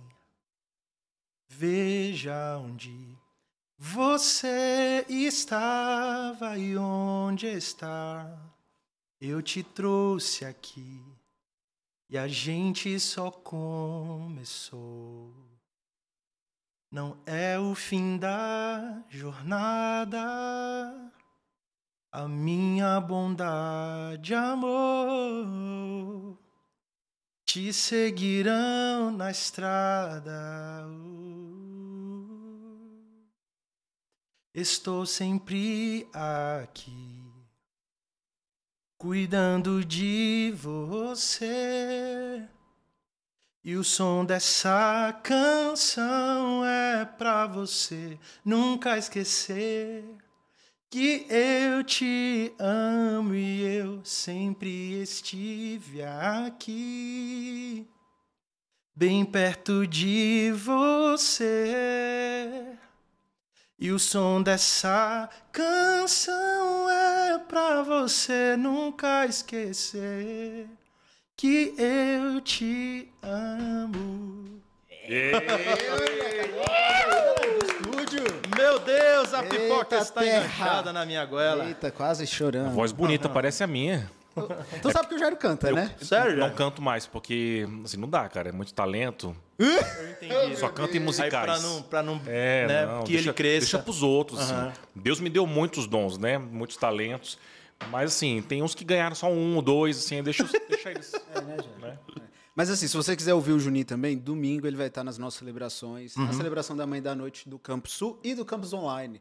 Então você que aí é de outro campus e quer ver o Juninho, pode acessar o nosso Campus Online ou vir aqui no domingo, mas vai no seu campus também. E você que é de outro estado, já é aqui do nosso Campus Online, né, Jairo? É isso aí. Já que você cantou, você já tem projetos aí próximos, de próximos álbuns, músicas. Tô sonhando com isso, mano. Acho que esse é um período é, muito intencional de Deus. Deus está fazendo algumas coisas, né, pessoalmente, na minha vida. E eu tô primeiro tentando entender quais são esses próximos passos, mas caminhando, já sonhando com essas próximas músicas. Aí quando. Vocês que vão ver a gente ministrando aqui no, no domingo, vai ver que é outro Júnior, né? Não é esse Júnior Paz e Amor Brisa, né? Da, do, do Alvorada, porque quando a gente está na presença de Deus, né? É outro gente- Shabá, né? aí a gente fica doidão. Mas eu gosto muito né, do, do louvor congregacional, então eu quero muito fazer algo nesse sentido, porque é o que eu faço né, toda semana na minha igreja local. É, é onde é nesse lugar né, da presença de Deus, não só necessariamente ligada ao momento de louvor, porque isso precisa ser de fato uma prática de vida, mas ali reunindo a igreja, eu acho que isso é tão importante, tem um poder. Eu me emociono muito. A nossa igreja, a Igreja Leão, é uma igreja que canta, canta muito. Sim, então a galera se esguela, né? É uma, é uma parada de arrepiar mesmo. E, e, e ter o privilégio de conduzir aquelas pessoas é uma responsabilidade muito alta, assim. Acho que sempre quando alguém olha para isso com um olhar de empolgação e pergunta como é, né? Não que eu não ache muito legal também, porque eu acho muito legal, acho que uma coisa não abona a outra, mas eu sempre falo assim, né? Porque você está olhando só o lado da palminha, da luz, do holofote, né? É, existe todo um contexto, né, para aquilo acontecer e eu tenho assim muita gratidão a Deus porque não deixa de ser também um pastoreio à igreja porque a gente ensina as pessoas a como é, entrar nesse lugar da presença de Deus porque isso muda tudo na vida delas, né? Como as pessoas passaram um bom tempo, né, da nossa igreja no Brasil sem entender o que de fato é adoração, então muita gente ia para a igreja e ficava numa, numa posição de espectador, tipo, não faz o menor sentido você no momento da adoração estar ali sentado como se você fosse um jurado do The Voice, assim, né? Aquele é o momento para que a gente de fato se una mesmo é, numa só voz, né? E, e- E antes de ser você, do seu talento, daquilo que você pode fazer, existe um Deus ali que está sendo entronizado naquele lugar. E enquanto você adora, né, você também leva as pessoas a esse entendimento e isso transforma o cotidiano e a vida delas assim totalmente. E que responsabilidade, né, guiar uma igreja numa atmosfera de adoração, né, conduzir uma igreja a isso, uhum. junto com vocês, porque também não é um desafio simples, né? Não. A gente conversa muito aqui com a Luísa, nossa líder de adoração, e a gente busca estratégias para facilitar esse Sim. meio, né? Porque às vezes a igreja chega, a pessoa chega tão perturbada ali com a cabeça cheia de problemas, ela uhum. chega no momento de adoração, já dentro de uma atmosfera que vocês uhum. estão criando ali desde o início da celebração e tudo, é um desafio muito grande. Sim, né? demais. E aí quando a gente vai juntando, né, todas essas essas informações, né, e, e você vê aquilo gerando um contexto de transformação assim na sua igreja é muito importante. Eu inclusive tenho um, um uma, uma, algo que eu não negocio, né? Que é esse momento de estar em comunidade na minha igreja, né? Junto com as pessoas ali da minha igreja. É, não, não dá para negociar. Então, por exemplo, estou aqui ministrando hoje, viajando, né? Vem de uma outra ministração também, mas isso acontece uma vez no mês ou duas agendas no mês, no geral, porque é, é, é eu preciso estar ali, né? É, é, ali onde eu me alimento, é ali onde eu aprendo. Né? Eu não acredito em ministro que não tem uma igreja local. Acho que né, de onde vem isso que ele derrama, né? É, não que a, a igreja condicione o seu lugar né, de secreto com Deus, mas uma vida em comunidade te põe o pé no chão, te diz quem você é, Exato. te coloca num lugar também de submissão, de aprender, de crescer, de desenvolver e de você sempre se lembrar que você não é o seu talento, aquilo que Deus confiou nas suas mãos. Você é filho, né? Uhum. O talento é consequencial daquilo e a gente vai caminhando à medida que a gente entende isso, né? É isso. E você é líder de adoração lá na sua igreja e também é líder de GC. Para você que não sabe o que é GC, é o grupo de crescimento. Aqui na nossa igreja é o PG, o pequeno grupo. E se você também não sabe, Juninho Acrílico é um dos maiores líderes lá, né? Seu, seu GC tem o quê? 80 pessoas? Ah, na verdade, assim, o GC... Fala o nome do GC dele já. GC Alphaville. Olha o nome. Juninho é estourado lá em Teresina. O GC é uma ferramenta incrível de alcance, né? E de ir até as pessoas quando você está numa igreja maior. É impossível cuidar de todas aquelas pessoas. Sim. Concentrar isso em cima de uma figura pastoral. Então, os líderes de GC, eles é, auxiliam no pastoreio mútuo da igreja. E eu sou apaixonado pelo meu GC, né? É, na semana passada, acho que nem contei para vocês, isso vai em primeira mão, né? Eu entreguei a liderança do GC. Ah, faz parte. Acabou o GC de junho. não, acabou não. Vai estar tá lá firme e forte, né? Os meus liderados em treinamento que eu estava levantando assumiram agora, porque eu estou entendendo agora nessa estação algumas transições e algumas coisas que eu preciso é, abrir espaço para que Deus faça algumas outras coisas, né? E foi muito difícil, inclusive, para mim, porque acaba virando a família, né? Você vê muita gente ali chegando nos primeiros passos da fé, né? E aí o GC quando ele fica muito grande, ele multiplica, a gente levanta novos líderes, né? Mas tem sido muito especial. Lá na igreja a gente faz, é engraçado, igreja em início de implantação inicial, não adianta, você não vai fazer só uma coisa, meu brother, né? Porque a gente tem que ter muito zelo pela plataforma também, então Sim não é nem que a gente não confie nas pessoas que começaram agora, ou porque elas não estão prontas. A gente também não está pronto, né? É mais por uma questão de, de zelo, inclusive com a própria pessoa, para não submeter a ela no nível de responsabilidade que ela ainda não vai aguentar, por uma questão de ela está ainda no processo de implantação da cultura dentro dela, né? Uhum. Eu acredito muito nisso, é, principalmente porque nós estamos posicionados, né, no estado onde muita cultura foi implantada de maneira equivocada para a gente ver isso sendo quebrado no Piauí é fantástico, porque é de emocionar mesmo, né? E aí na igreja a gente acaba fazendo um pouquinho de cada coisa. Então, eu já liderei aconselhamento, que é um time que a gente tem lá de cuidado integral à pessoa nas áreas emocionais. Então, time de aconselhamento tem psicólogos, pastores e intercessores né, faz uma triagem lá. Espiritual, né? É, é, você precisa de um psicólogo ou você precisa de. Ou é algo mais relacionado a questões de fé para ir para um líder aqui da igreja? Um é falta de vergonha, é falta, é uma um paulada. psiquiatra, tá, tá precisando, precisando de, um de, uma louça para lavar, né? Porque crente, gente, é uma raça muito engraçada, né? É. Tá sempre nessa postura de esperar, me dê, me dê, né? E aí quando você entende essa cultura do reino, você se coloca no lugar de coparticipação. Isso faz toda a diferença. Já liderei algumas coisas a mais por lá, já fiz parte do time do Extreme, que é o nosso time de jovens, mas hoje eu estou concentrado mesmo no louvor, né, agora com esse F5 do GC, e dou aula também na Escola de Fundamentos, que é a nossa escola bíblica, que ela acontece periodicamente, né, com, com turmas, com ciclos, formatura, muito legal, né? Inclusive, É, nós né, temos na modalidade online também para você fazer de qualquer lugar do mundo. E aí eu é, participo dessas frentes, né? Então, às vezes ministra, às vezes eu não estou na plataforma para cantar, às vezes eu estou ali para ministrar a palavra, e o Senhor vai esticando a gente. Eu lembro que quando eu cheguei, eu tive uma crise nesse sentido, né? De dizer assim, Pastor Fred, pelo amor de Deus, eu não estou entendendo nada, né? Uma hora Deus me chama para falar, outra hora Deus me chama para cantar, e ele riu. Falou assim, engraçado, que aí ele te coloca para ser pastoreado, aliás, para ser cuidado por um pastor que não ficou numa frente só, né? Quem disse que a gente precisa ficar diante de uma coisa só? Óbvio que você precisa ser objetivo, você não querer fazer muita coisa que Deus não mandou você fazer, mas eu creio mesmo numa geração de pessoas que se levantam para manifestar o reino em tudo que elas fazem, né? em todas as áreas da sua vida. Então, seja no profissional, seja ali no, na fila do supermercado, né? no trânsito, que você tem vontade de baixar o vidro, dizer uns absurdos lá para os filisteus. Então, é, é, é, nesse sentido, né? Eu tenho aprendido muito com eles. Eu creio muito também que a gente acaba entrando na, na onda da unção que as autoridades né, é, é, eclesiásticas carregam. E eles têm essa parada de muita aceleração, né, de viver muitos processos. Acho que devido à urgência do que Deus está fazendo no nosso estado. Então, conforto a gente vê depois. Né? O evangelho não é para ser uma coisa confortável.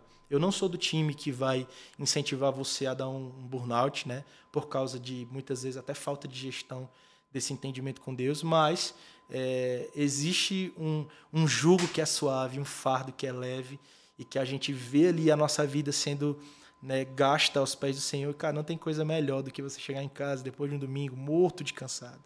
Morto de cansado, saber que vai acordar no outro dia cedo para atender uma carrada de gente. Mas você saber, nossa, eu estou vivendo exatamente o que o Senhor queria que eu vivesse nesse momento. Nessa estação. Nessa estação, e, e, glória a Deus por isso. É a misericórdia. Se a gente for fazer pela força do nosso braço, a gente não vai nem na esquina, né? É, é o que o pastor Gilberto também fala muito, que Deus está mais preocupado com o seu crescimento do que com o seu conforto, né? Perfeito. E aqui é igualzinho. Se uhum. ele viu que você está confortável numa área, fala aí, Jário. Por isso que eu estou sempre desconfortável, para ele não me mexer. eu sempre chego para ele assim, o cara de cansado, sofrido. Já, só para você ter ideia, aqui uma intimidade da equipe ministerial. O Jário estava de férias, licença, né? Porque você saiu de licença. Não me olha uhum. com essa cara não, cara. Que? Vou contar aqui todas as intimidades. Ele tava de licença porque acabou de ser pai. E daí ele voltou da licença. Um mano... beijo pro meu filho que deve estar tá me vendo. É. Que coisa maravilhosa. E mandou uma mensagem no grupo. Tá me vendo nada, ele tem um mês. Pois é. Estou de volta, não me dei trabalho, estou cansado. o Jairo sempre é desses, assim, cara, que tipo, solta tudo na lata, assim, tá sem medo de nada. Ah, é liberdade, né, cara? É. Faz aí a próxima, Jairo. É... Vamos pra parte agora mais a gente falou muito aqui sobre mistério, falamos muito aqui sobre passado, falamos um pouco sobre futuro. Vamos falar um pouco sobre a vida pessoal. Vamos. O que, que você gosta de fazer no seu tempo livre? Oh, Qual é... que é o seu dia, seu dia de folga? Eu não tenho um dia de folga, é, porque nesse momento da minha vida as coisas estão muito apertadas, mas eu tento fazer isso de maneira distribuída, né? Então, é, acho que só tem um dia que é mais cheio, que é a quarta-feira, que eu saio bem cedo e chego bem tarde. Né? E o domingo que tem esse batidão de flow da igreja mesmo, né? Que o, o crente é o contrário, né? O dia do descanso para as pessoas comuns é o nosso dia mais cheio, né? É. Mas eu, eu tenho algumas pausas durante a semana e hoje, graças a Deus, como eu atendo né, de maneira mais autônoma, Você é consigo sócio organizar. Lá da clínica. Pois é, a gente tem uma lá no, o, o, em Teresina tem uma clínica, o VOP, né, onde eu trabalho, Vida, Otimismo e Propósito, que é um lugar assim de cura absurdo, né? Como nós temos uma visão, né, de reino para aquele lugar, embora a gente saiba que profissionalmente a gente não pode entrar nessa pauta, mas a gente crê muito no poder das atmosferas. Então, tipo, quando a galera entra lá, é muito comum a gente ouvir tipo assim, nossa, tô sentindo uma coisa, né? Uma energia. A galera fala assim, né? Uma áurea, a gente, não, a gente áurea. entendeu, a gente entendeu. Eu só acho que é o ar condicionado é, que é diferente. É. E aí lá tem uma cascata assim, com uma musiquinha no fundo, uma vela acesa, a galera chega assim, aí chega mais cedo para dar uma desacelerada, é muito bacana. E aí como eu consigo organizar esses horários, eu consigo inclusive é, ter mais tempo livre para fazer os meus projetos e para cumprir alguns compromissos, para ir em algumas igrejas, ministrar, porque aí eu consigo organizar os meus pacientes dessa forma e também atendo online, né, nesse sentido. Uhum. Então hoje, quando eu consigo e quando eu posso descansar, eu faço isso sem medo de ser feliz, porque antes eu tinha muito medo, né? Acho que é uma parada da gente ficar se sentindo culpado. A nossa geração sente, Não né? Não é, mano? Que loucura. Sempre acho que tá atrasado. Uhum. E, e, cara, o descanso precisa ser algo intencional, porque não é necessariamente porque você não está fazendo nada que você está descansando. Então, no momento em que você é, para ali e não faz nada, talvez você esteja somente fazendo nada, realmente, né? Então, o descanso, quando ele traz, quando ele é trazido para um lugar intencional, é, é porque não existe só o cansaço físico, né? Às vezes você até descansa no seu físico, mas continua com a sua mente extremamente né, ferrada nesse sentido. E quando você é, não espera é, acumular, você diminui aí uma probabilidade muito grande de explodir, né? Só né, é, explode quem acumula. Então, tem uma coisa que eu gosto muito de falar, que é o que eu pratico e ensino aos meus pacientes, que é o surto parcelado. Surto parcelado? Aprende, Jair, você precisa. Anote. Vai. Surto parcelado, né? A última vez que você surtou na sua vida, você se lembra, né? A gente às vezes chega num ponto de exaustão. Foi nessa madrugada. Eu, eu entendo. Meu filho acordando quatro vezes, com a fralda recheada. E aí, às vezes, a gente é pego de surpresa, porque é normal, nem tudo a gente consegue evitar. Aí você explode. Vai pedaço para todo canto. O lance de explodir, quando você já está muito acumulado, isso é uma marca da nossa geração de fato, porque a gente, a gente fica muito protegido num lugar de disfarce. Não, eu tô bem, tá tudo bem. Porque as pessoas não têm tempo para enfrentar as suas necessidades às vezes, e elas vão acumulando muitas vezes, inclusive na inocência, porque elas nem se deram conta do acúmulo que elas estão carregando. Então, quando você explode de uma vez, você leva muito mais tempo para se recompor, é um processo super doloroso, vai envolver outras pessoas, provavelmente porque respinga nas pessoas que estão ao nosso redor, vai envolver várias coisas ao nosso redor. Quando você vai explodindo parcelado, você pega aquele surto de 100 e separa ele em 10 de 10. É muito legal, você dá uma surtada de leve ali, passou um dia recolhido ali no seu canto, você lavou a cara, tá novo, tá pronto para viver, né? E a gente precisa entrar num lugar de entendimento disso, porque isso vai exigir da gente uma certa coragem, porque às vezes a gente vai né, é, achar que está levando tudo né, na, na, base do emocionalismo, que não precisava daquilo tudo.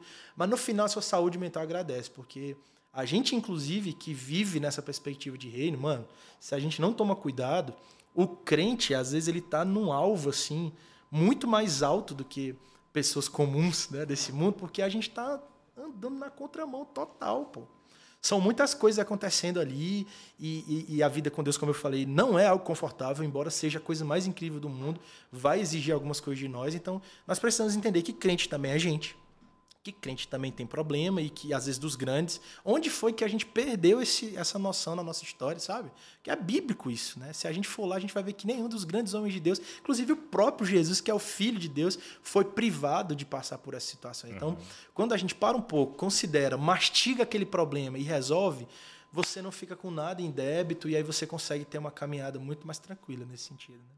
E aí, o que, que você faz no tempo livre? Ah, boa. Você viu que eu perco, né? Muito facilmente. Vocês a gente me, volta, a gente Vocês vão me puxando. no tempo livre, eu gosto muito de ficar em casa. Antes eu era bem mais sociável, né? Mas hoje eu gosto, assim, eu, eu curto ficar às vezes um tempo sozinho até para organizar um pouco minhas coisas. Daí eu ligo alguma coisa no YouTube, né? Algum espontâneo, algum louvor. E, sei lá, fico por ali. Eu gosto de escrever muito, né? Às vezes não vou usar para nada aquilo ali, mas pelo menos está saindo, né? Está sendo um detox. Gosto muito de, é, quando estou né, mais sociável, de sair para ver alguns amigos. Não é uma coisa que eu faço muito na semana. Também tem aquelas pessoas que a gente, de maneira mais intencional, acaba sendo mais vulnerável nesse sentido. É, e viajar, muito mesmo. Sempre que eu posso, né? A gente sabe que não é toda vez que você cansa que você vai conseguir viajar.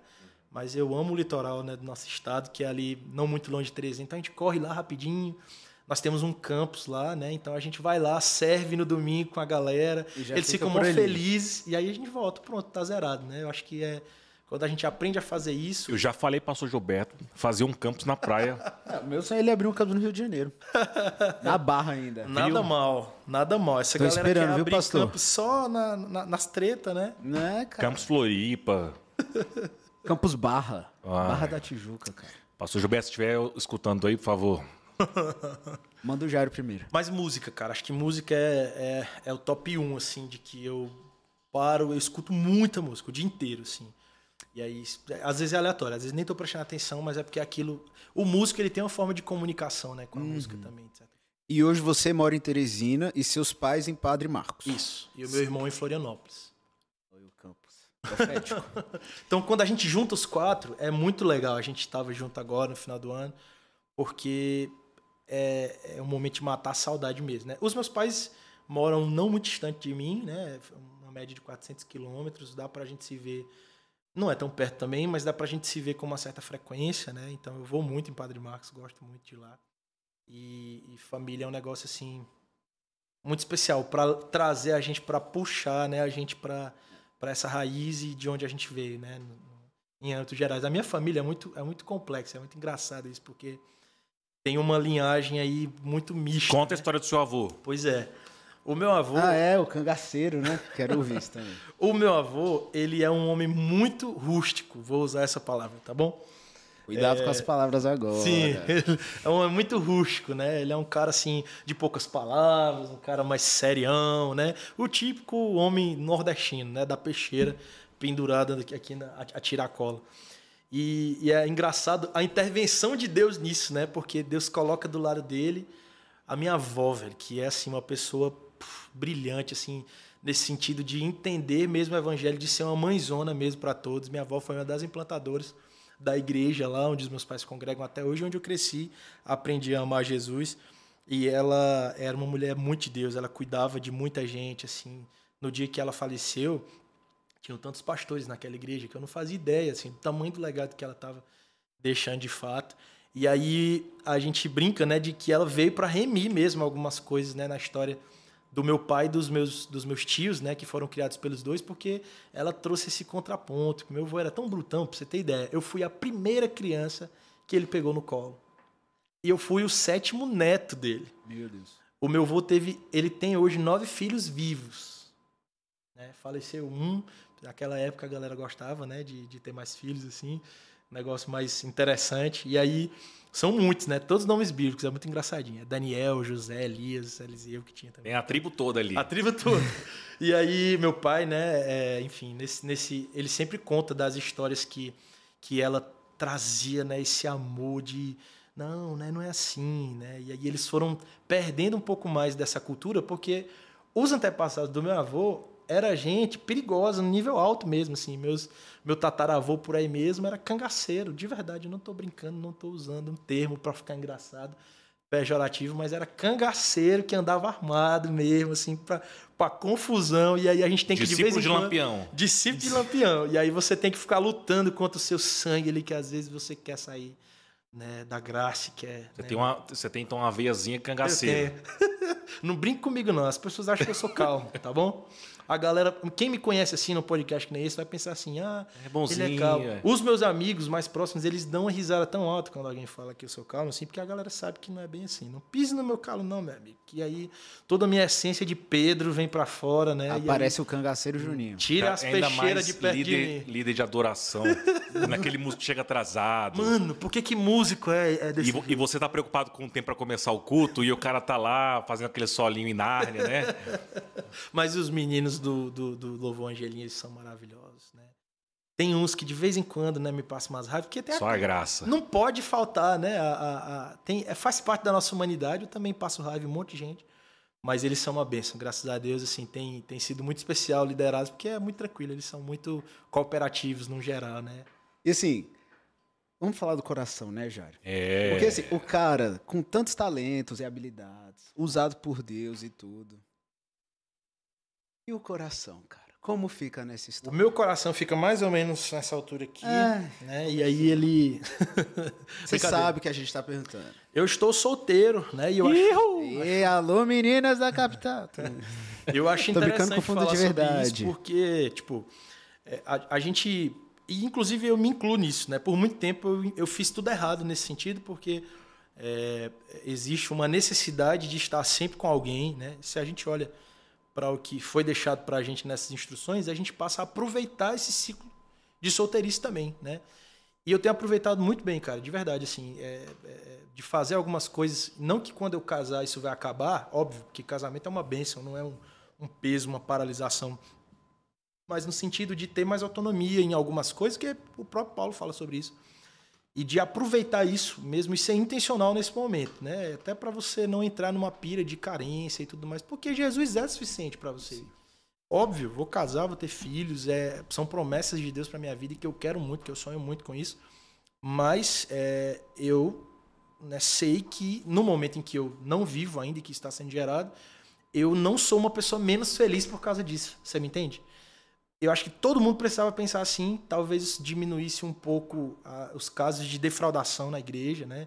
Casos de, de realmente muitas frustrações geradas e que acabam até gerando marcas que inclusive interferem no plano que Deus tinha de fato para a sua vida no quesito família, porque você passou em tantos lugares e de maneira tão equivocada que aquilo ferrou com você. Então eu vivi algumas experiências é, e hoje eu vejo o Senhor de fato remindo algumas coisas nesse sentido. Mas é, não tenho voto de castidade, não. Vou casar, em nome de Jesus.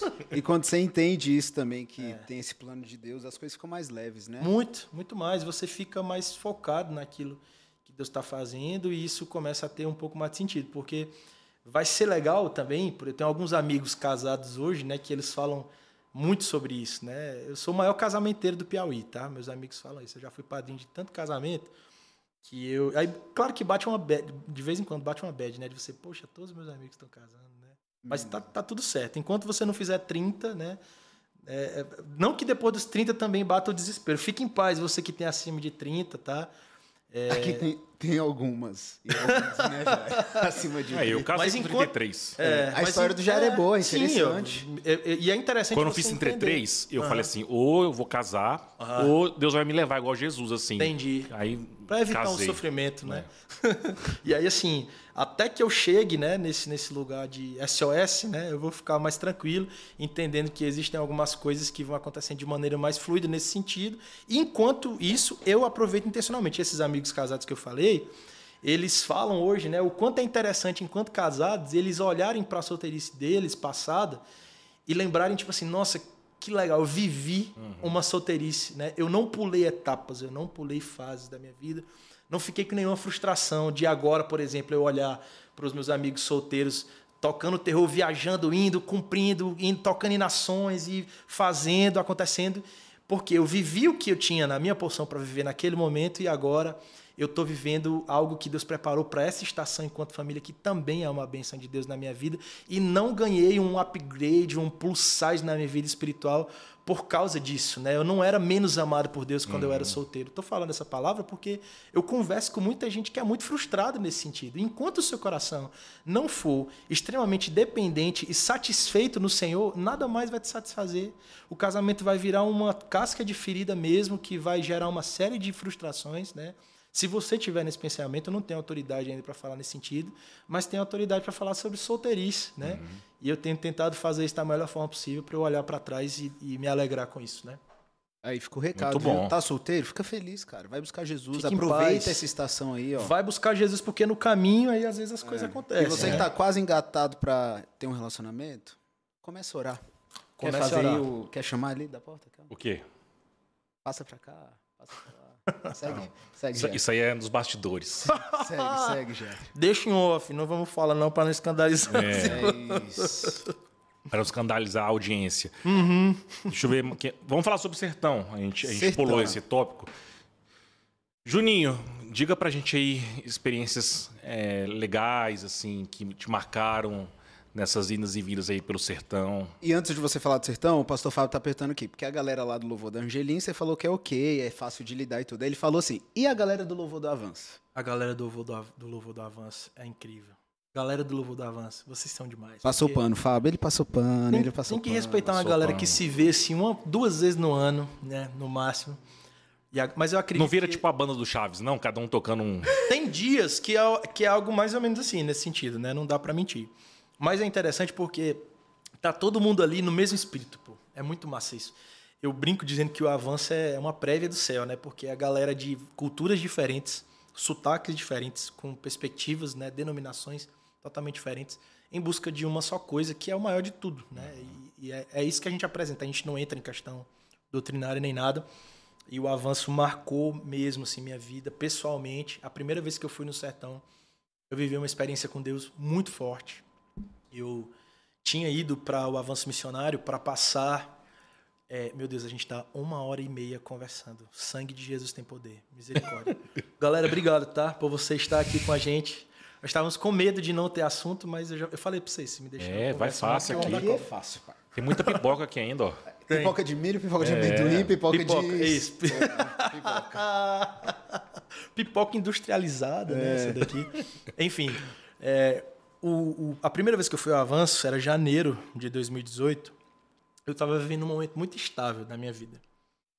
E é engraçado, cara. Deus prega umas peças na gente, porque quando a gente começa a viver um ciclo estável demais, é, a gente entra numa zona de muito risco, porque a, a- o desafio ele te conduz a um lugar de dependência de Deus e de você não fazer as coisas no automático porque você aprendeu a fazer, mas porque de fato você entende que é na sua fraqueza que o poder de Deus se aperfeiçoa. E eu estava vivendo um período muito estável, não existia igreja Angelim Teresina ainda nessa época.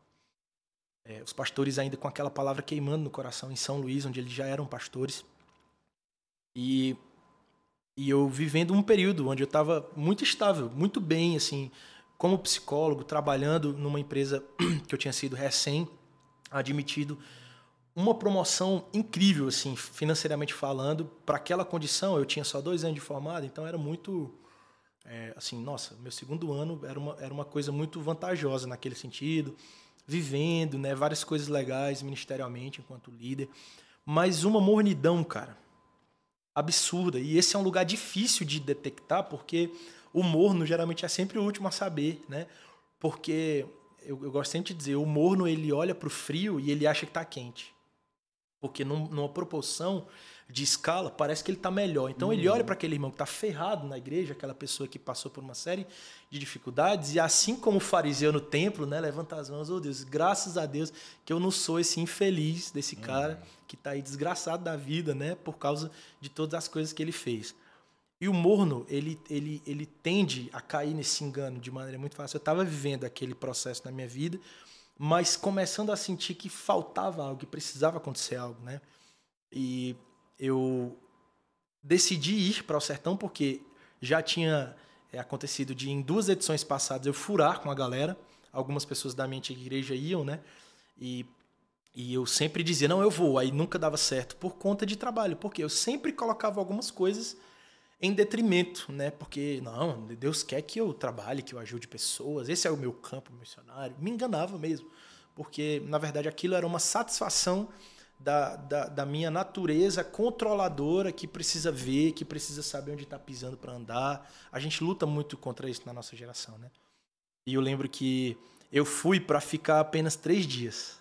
Na quarta-feira eu ia voltar. Então, é, porque foi o que meu chefe liberou e bem contrariado, né? E eu estava recém-admitido no trabalho, eu nem queria fazer isso. Mas eu pedi muito para ele, porque eu já tinha acertado de ir antes de ser contratado nessa empresa, então ele deixou. Quando foi? No momento, assim, no momento que eu cheguei no sertão, eu sabia que ia dar muito ruim. Falei assim, meu Jesus, me ferrei, Jesus vai me capotar aqui muito, né? Porque a atmosfera daquele lugar me invadia de uma forma e eu chorava loucamente o tempo inteiro, né? Eu ficava me escondendo nos lugares, né? E eu vivi um processo de cura muito forte no momento em que eu cheguei. É, mandar um abraço pro meu amigo Kleber, Klebin, do Declararei. Ele sabe dessa história porque ele foi muito usado por Deus nesse processo. É, eu perdi uma pessoa muito especial na minha vida, né? Que o Cássio era como um irmão para mim. A gente foi criado como primo. Aliás, a gente foi criado como irmão. A gente é primo de sangue. E foi uma perda muito difícil porque a gente cresceu junto e a gente tocava junto. Ele é quem tirava minhas músicas, minhas composições. Um músico absurdo, muito bom no que fazia. A gente morava em Picos, depois a gente foi morar em Teresina. A gente sempre fazia tudo junto, né? E ele era uma referência para mim, porque era, era mais velho, então era, era uma pessoa que a gente estava sempre junto, né? E quando ele morreu, foi de uma forma muito súbita, né? Hoje eu consigo falar disso de maneira muito tranquila, e eu creio muito, assim, que talvez tenha alguém assistindo esse podcast, né? E, e, e tá passando por um processo de luta, eu quero te dizer que do outro lado que existe cura para sua vida, né? Mas não só isso, não só superação, existe um lugar de autoridade que Deus vai de fato usar você para derramar cura sobre as pessoas a partir desse lugar. Porque, cara, eu fiquei extremamente abalado, né, pela forma como aconteceu. Ele se acidentou de moto e aí eu participei do socorro do Cássio. Então eu ia dentro da ambulância e, e- e, tipo ele convulsionava no meu colo. Foi muito traumático, né? Como tudo aconteceu. E você não acredita que uma coisa daquela tá acontecendo. Tipo, porque o Cássio era a pessoa mais cheia de vida que eu conheci na minha vida. Tipo, ele era muito feliz e muito obediente. Tava vivendo um tempo, assim, com Deus absurdo, né? Foi tão doido que dois dias antes dele falecer, ele mandou um áudio no grupo falando de madrugada. Deus acordou ele de madrugada. Ele estava muito incendiado, assim. Deus preparou mesmo todo o cenário. E, e ele mandou uma mensagem que Deus estava queimando no coração dele sobre Enoque. Viveu com Deus e foi levado, né?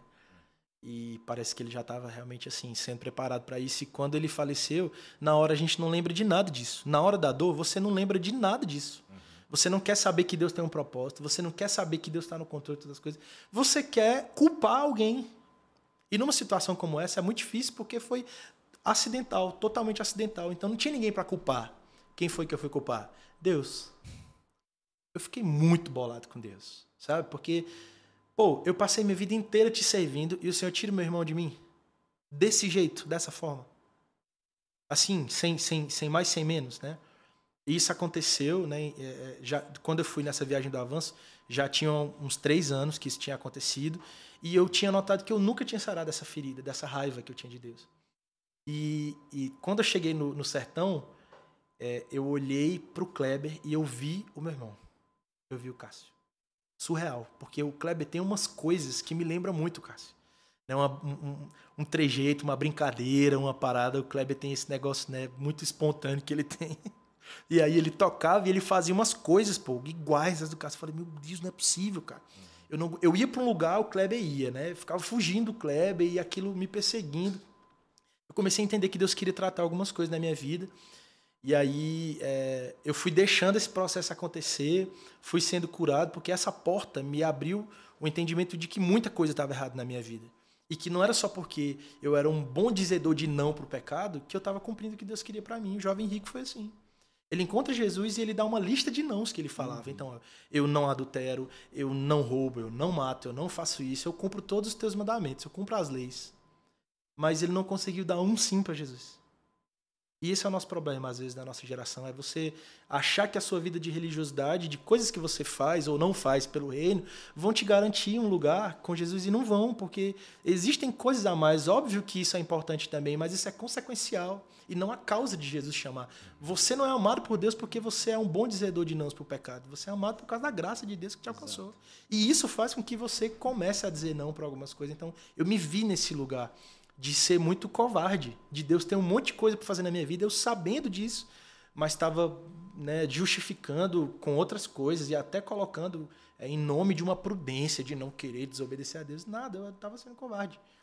E, e, essas portas que foram se abrindo no campo missionário, eu vivi tantas experiências até que chega a quarta-feira e foi a experiência que derrubou tudo assim dentro de mim, porque a gente estava num interiorzinho, os campos do, do, do, avanço eles são divididos quando a gente chega numa localidade.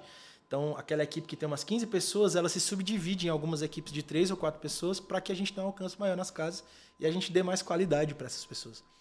E o meu subgrupo entrou é, no, no vilarejozinho que tinha algumas casas e eles diziam para a gente: não tem mais nenhuma casa ali para cima.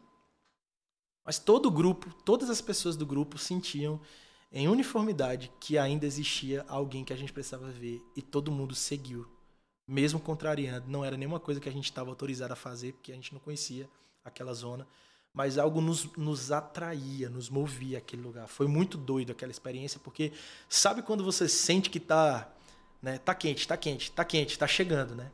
E de repente a gente começa a ouvir no meio do mato, do nada, um, uma música lá longe, assim. Aí a gente foi, a música foi, meu Deus, tem gente, né? Onde tem fumaça tem fogo. E aumentamos o passo porque já estava caindo à noite. A gente não pode ficar andando à noite também nesses lugares. Mato, assim, mato, breu, no meio do nada.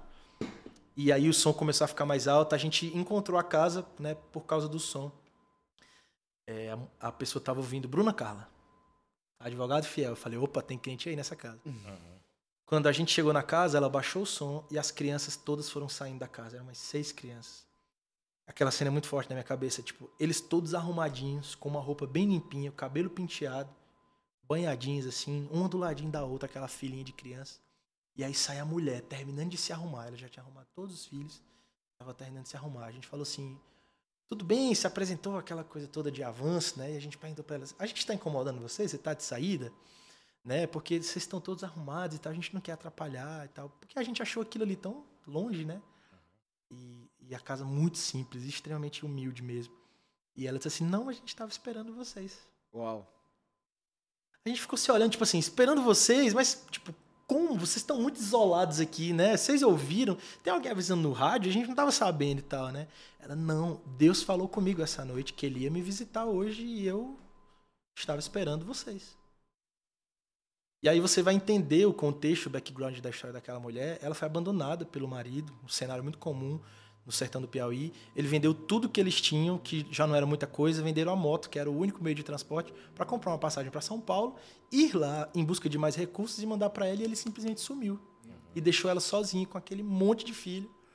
E por causa disso, ela não, os meninos não estavam nem estudando, para vocês terem ideia.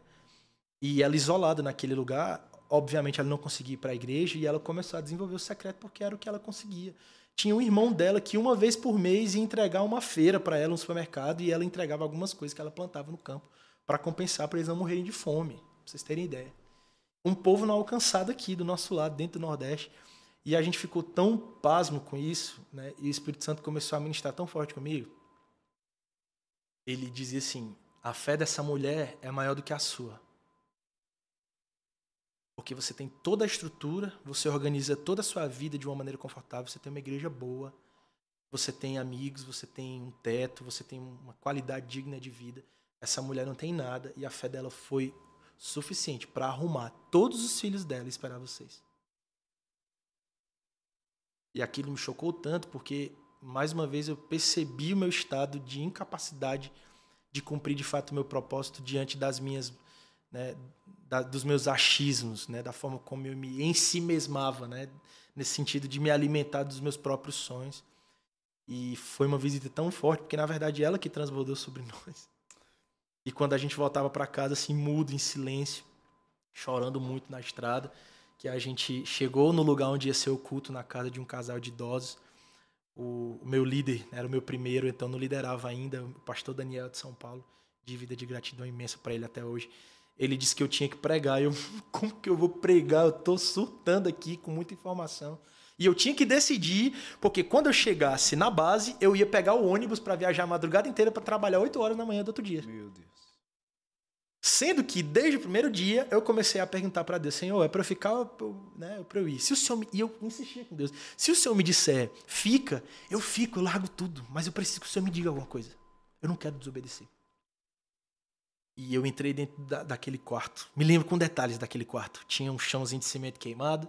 Saca aquela sapateira de interior que é de plástico, que ela tem um zíper assim, ó, uhum. em C? Tinha uma lá no cantinho que era de um filho desse casal que tinha ido embora, e é muito comum esse exílio também no sertão. Tinha nada dentro desse quarto. Era sapateira, uma rede pendurada e eu chorando no chão, em posição fetal, aos gritos. Assim, eu não, eu, eu não tava normal naquele momento. E o pastor Daniel na porta. Não deixava ninguém entrar. Tipo assim, deixa ele aí, ele tá vivendo um processo aqui com Deus. E eu gritava assim: por que, que você tá fazendo isso comigo? Por que, que você tá fazendo esse jogo comigo? Tipo, tá me deixando viver essas experiências todas. Eu tô desde segunda-feira te pedindo para você me dar uma resposta e você não me diz o que, que eu tenho que fazer.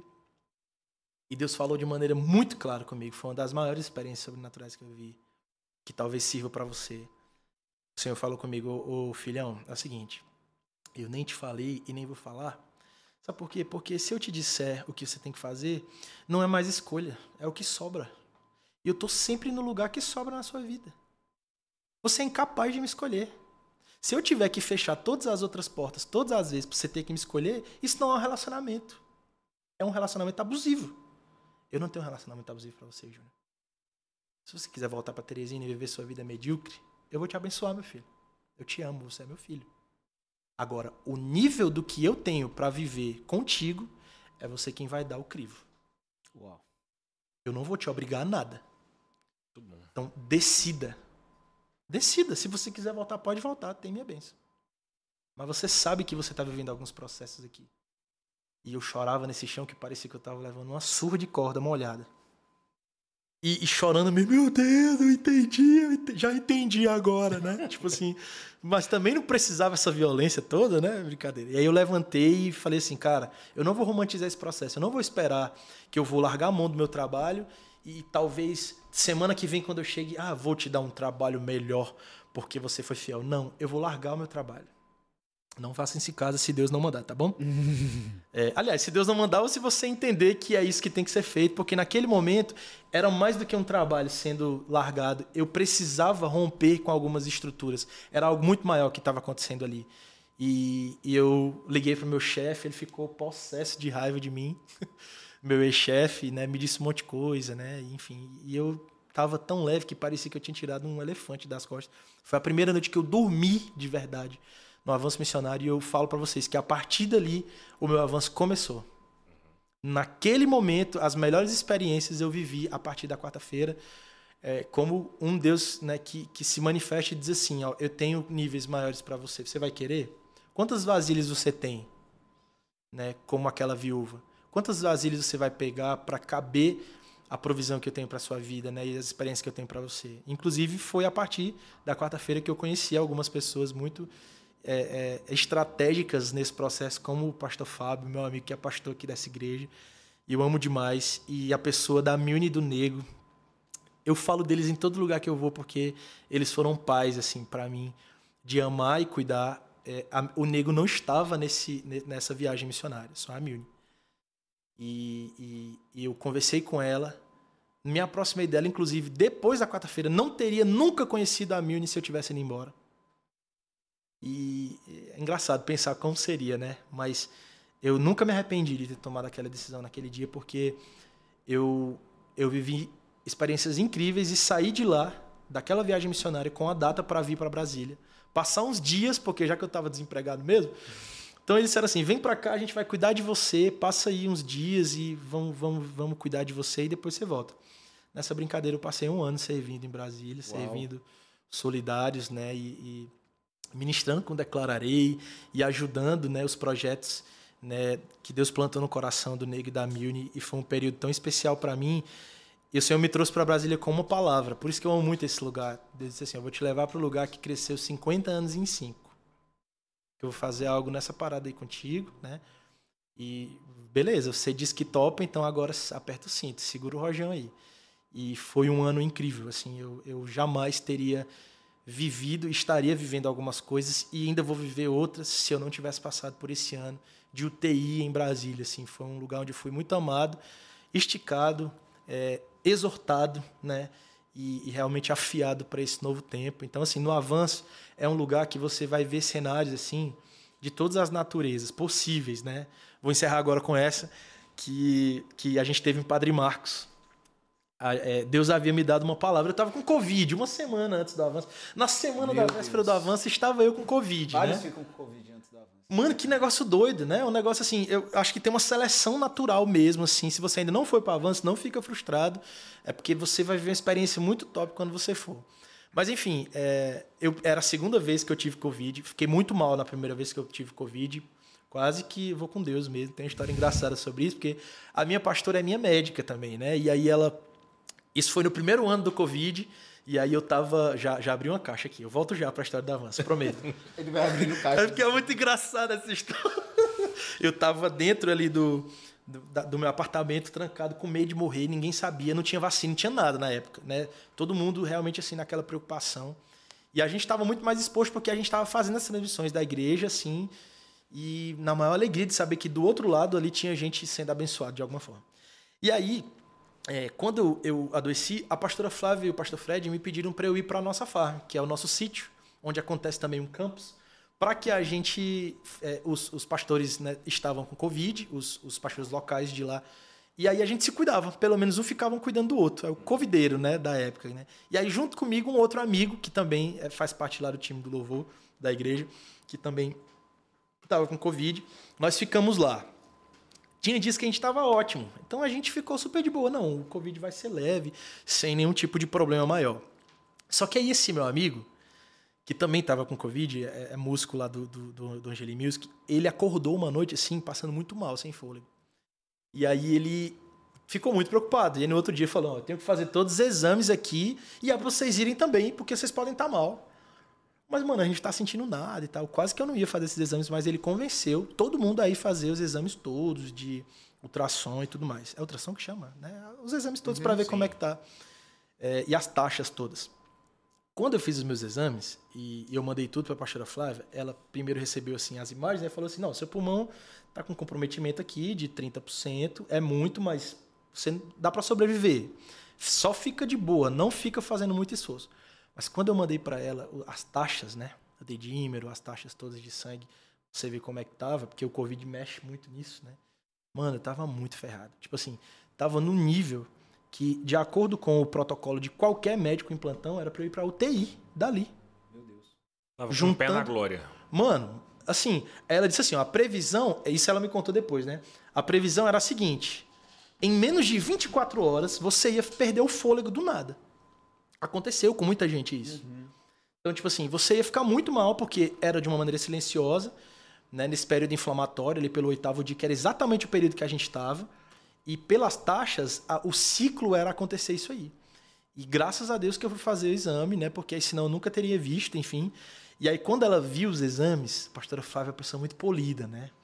Ela, ela é uma pessoa que acalma a gente, ela tem esse, esse dom de, de, de usar as palavras certas. Aí ela me mandou um áudio assim, ó, meu filho, é o seguinte, a gente vai mudar sua medicação, né? Eu quero que você vá para casa, vá lá para farm de novo.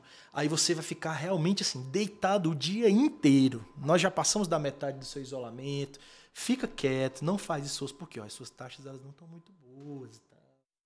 Aí eu falei assim, ai, ai, ai, misericórdia, deu ruim aqui. Cinco minutos depois, me liga Fred Arraes. Meu Deus, que daí já não tem papas na língua. Não tem, não tem. Eu amo meu pastor porque ele é, ele é, ele é, ele é fantástico. Ele, ele é muito né, transparente nesse sentido. Eu atendi a ligação. Meu filho, vamos orar. Senhor, meu Deus, eu repreendo todo espírito de morte sobre a vida do Júnior, não sei o que, não sei o que. Eu, Meu Deus, eu vou morrer, cara. era só pra eu ficar deitado. Eu Falei, misericórdia. Aí na minha cabeça já, passou o a filme. orar, Apresentando É. pra Deus. Já passou o filme, tipo assim, meu cara tá encomendando minha alma aqui. A pastora Flávia falou de verdade, sem papas na língua pra ele, e ele tá me ligando porque ele ficou desesperado. Aí Eu chorei. Ela pediu pra você deitar pra não cair, né? É, Porque já tá queria deitado. ligar já tá indo pra glória, deixa ele deitado, É, em posição fetal. E aí depois que passou, ela disse assim, meu filho, foi um milagre o que aconteceu com você, porque os, os, os reflexos de como você estava adoentado, de verdade, as suas taxas inflamatórias, você ia ficar com muito problema, assim, por meses depois. Você não ia conseguir cantar. Misericórdia. Olha, por meses depois, porque eu ia faltar o fôlego. Não era de, ah, não, né, não foi bom. Não, eu não ia conseguir mesmo. E o Senhor me curou numa velocidade assim extremamente rápida, para glória de Deus. Então, da segunda vez, quando eu peguei esse segundo Covid, uma semana antes de ir para Padre Marcos, eu estava muito nervoso, porque o exame que eu ia fazer na sexta-feira para a galera sair no sábado poderia dar positivo ainda e eu poderia não ir para o avanço na minha cidade, na cidade que eu cresci, eu ia ficar muito pistola, né? Mas aí eu tentei entender o que Deus estava fazendo, porque Deus é uma pessoa simbólica comigo, não é mesmo? Ele desenha, né, para ir trabalhando aí nesse controle. Quando Deus faz alguma coisa com a gente, geralmente ele está fazendo mais do que a doença em si, ele está tratando outras coisas, né?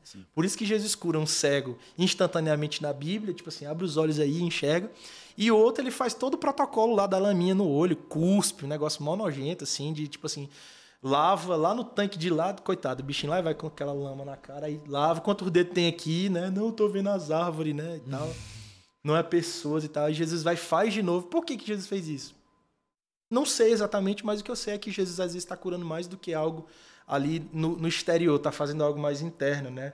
É, talvez a ansiedade daquele cara, ou a confiança dele, ou a submissão, enfim. Eu sei que comigo eu tinha certeza que Deus estava fazendo algo. E nesse momento, como você fica mais sensível à voz de Deus, porque a gente quer ser curado, a gente barganha com Deus, ô crente terrível, né? Essa É. raça de crente. É, Deus falou muitas coisas comigo nessa, nessa véspera do avanço. E uma das coisas que Deus disse era que no avanço a gente ia encontrar uma criança e naquele dia ela estaria fazendo aniversário. Eu sei dessa história. Aí, aí Deus falou assim, ó. não dá spoiler não, eu não sei. É boa, é boa. Aí Deus falou assim: você vai fazer a melhor festa com a sua equipe, a equipe que você lidera. A melhor festa que você conseguir para essa criança, porque eu quero que ele saiba que eu enxergo ele. Tipo assim, não faça o melhor que você conseguir, não economiza nisso. Falei, tá bom. Eu tinha tanta convicção de que a gente ia encontrar que no primeiro dia, quando a gente dividiu as equipes e tal, eu falei pra minha equipe. Quando eu falei, aí um menino do, de Belo Horizonte, assim, de Minas, quer dizer, né? regalou o olho assim, e aí você tá brincando que Deus falou isso para você. Porque lá em, em, em, Minas Gerais, o Senhor me deu uma instrução de fazer lembrancinhas para festas infantis. Meu Deus. Caramba. O menino tava andando a tiracolo com 60 lembrancinhas, acho. Sabe aquela lembrancinha de antigamente que vem bala, pipoca, pipoca. Pipoca de milho, pipoca de amendoim. Na deles é só pipoca. É, É, só pipoca, vem Tipo pipoca, assim, língua, pipoca. lí- língua de sogra, brinquedo e tal, amarrado no laço e tudo. E o moleque disse assim: Isso aqui não vai para o departamento infantil do avanço. Isso aqui, Deus ainda vai me dizer o que, é que ele vai fazer e tal. Caramba. E, e aí ele caiu onde? Na minha equipe. Mano, do nada, a galera, tipo assim, não é possível. Aí a menina levantou, tipo assim, eu sou especializado em fazer doces e bolos infantis. Aí o outro cara falou assim: eu sou filmmaker, eu sou fotógrafo, vou registrar tudo, vou entregar pra ele depois as fotos, pra ele ficar lembrando desse dia, pra essa criança e tal. Aí do nada a outra disse assim: eu tenho um dinossauro inflável. Vai ser a diversão da festa. A gente tinha certeza que a gente ia encontrar aquela criança, né?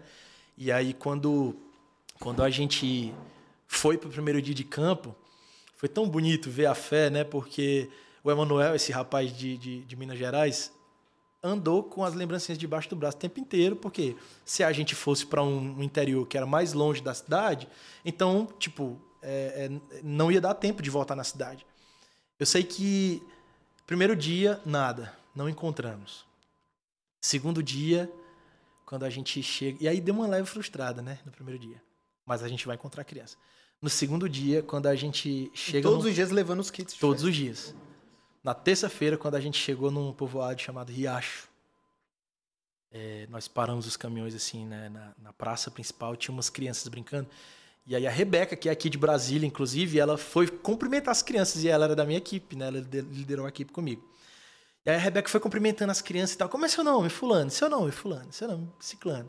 E o seu? Aí o molequinho assim, bem imponente, disse assim, meu nome é Douglas e hoje eu tô fazendo sete anos. Aí ela deu um grito, velho, na praça, tipo assim: Achei! Achei! Júnior, eu achei! Parecia que tinha achado um tesouro, e realmente era um tesouro, né? E, e- Douglas, hoje é teu aniversário mesmo, mesmo? Sério, cara, a galera da equipe ficou louca, tipo assim. Quem tava longe voltou, saiu correndo.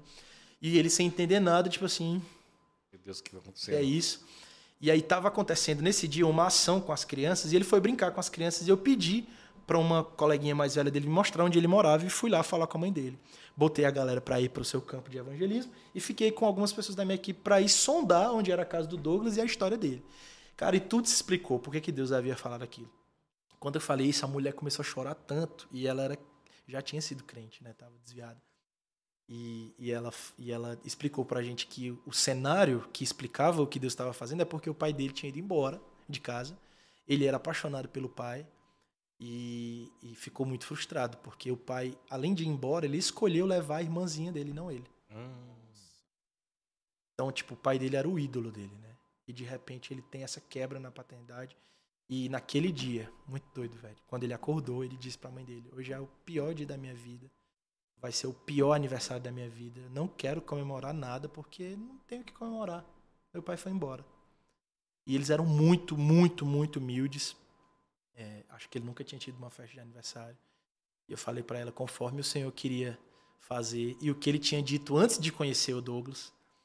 E, mano, a gente fez uma festa tão cabulosa, tipo, Deus foi movendo as coisas. Tinha uma pessoa aqui da região que fazia bolo, lindo bolo com o nome dele no topo, sabe?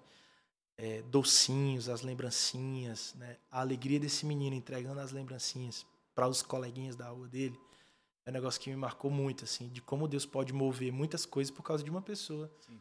né? E o quanto aquilo impactou toda aquela família, na verdade, né? Porque ele ficava assim, vários presentes, bola, caminhão, e ele, tipo, meu Deus, que, que, transbordar é esse que Deus faz na vida de uma pessoa, né? E, na verdade, Deus é especialista em usar uma mesma situação para ministrar em vários lados, né? Porque, tipo, nós fomos muito ministrados, né, com aquela situação e, e quando a gente se coloca nesse lugar de obedecer, a gente vai vendo que existem coisas que a gente não enxerga hoje, mas que o Senhor vai fazendo a partir do lugar de posicionamento e de obediência, né? É, Isso também é uma coisa que eu preciso estar sempre lembrando, né? Por isso que eu tô falando aqui, primeiro vem para mim, mas vale a pena obedecer demais, cara. Tipo, se Deus te dá uma direção de fazer algo, é, só faz, só vai, né? Porque de fato olhar de trás para frente para os processos é muito melhor, porque você já sabe como é que tá terminando a história.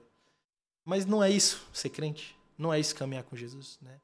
Se a gente não, não, não tivesse fé, não ia fazer o menor sentido esse Tá relacionamento. ouvindo aí, meu irmão? Se, se Deus mandar carregar a lembrancinha, carrega a lembrancinha. Carregue. Vai parecer ridículo às vezes, mas faça. Tipo, por que raios eu tô tendo que levar isso pro sertão? Leve. Não pergunte tanto, né? Escutou, Júnior? Beleza? Tô falando pra mim mesmo isso aqui. E o avanço, ele é isso, né? Parece que você É. vai lá pra entregar algo e parece que é Deus que tá te dando algo, né? Sempre. É sensacional isso. Sempre. É, sensacional. é transbordante mesmo, assim, de verdade. Jairo, antes do bate-bola aí que você Hum. vai fazer com ele, a gente tem aqui no nosso podcast uma parada muito legal que é a seguinte. Cada convidado que vier aqui, a gente vai assinar naquele quadro ali. Oba! Ele ainda não está completo, ele ainda vai ter ali um adesivo e tudo com a marca do nosso podcast e tudo, mas todos os convidados vão assinar ali. Então, eu vou te dar honra enquanto a gente vai Meu fazendo as Deus. perguntas do chat aqui que o pessoal foi mandando, né? Beleza. Quer dizer que eu tô muito feliz de, de, de ser o primeiro convidado desse podcast, porque eu tô me sujando todo agora nesse momento, mas tudo bem. É de pipoca. pipoca de milho, É, pipoca de olha amendoim. só, a tinta da caneta vai dar tudo certo. Tomara que eu consiga acertar aquilo, porque é o protótipo, né? Se fizer muito ruim, aí os outros já sabem isso. como é que não faz. Vamos para as perguntas que saíram hoje enquanto ele está ali. Mas antes, segue a gente lá nas nossas redes sociais. A gente está com uma meta de chegar 50 mil seguidores. Seguidores? É, seguidores. Inscritos aqui no nosso canal do YouTube. A gente tem uma média de 39 mil. A gente quer chegar até. Coloca aí um mês. Até quando a gente vai chegar aos 50 mil? Até a gente tá em fevereiro, abril. Então, até abril, a nossa meta é chegar em 50 mil inscritos. Então, se você não está inscrito, aqui embaixo tem aqui, ó, inscreva-se, já ativa o sininho para você receber todas as notificações aqui do nosso canal e você poder fazer parte do nosso campus online. Vamos para as nossas perguntas, Jairo. A primeira aqui, ó. Meu Deus, será que eu vou saber as respostas assim? Qual o conselho, sem voar muito, tá? Sem abrir janelas. Qual conselho você daria para o Juninho adolescente? Quem fez essa pergunta foi a Luísa Freitas.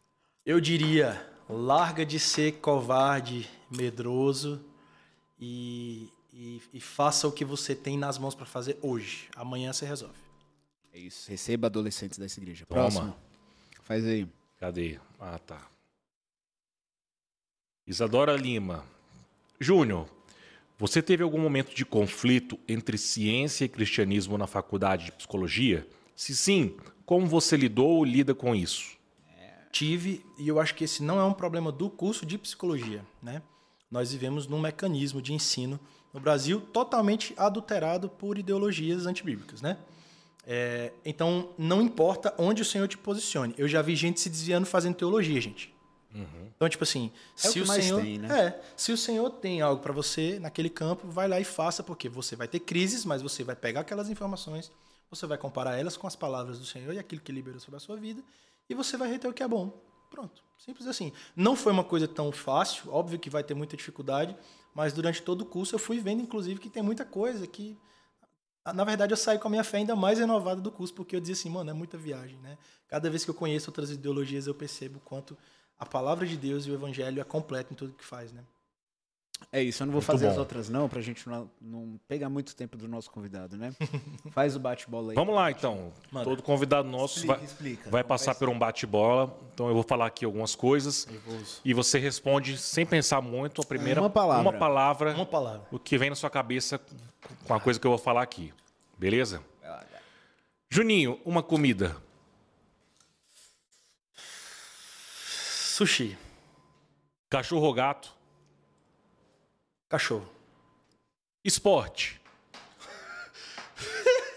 Esporte. Levantamento de colher. Um ano. 2018. Sapatênis ou chinela? Pé descalço. Nossa, então.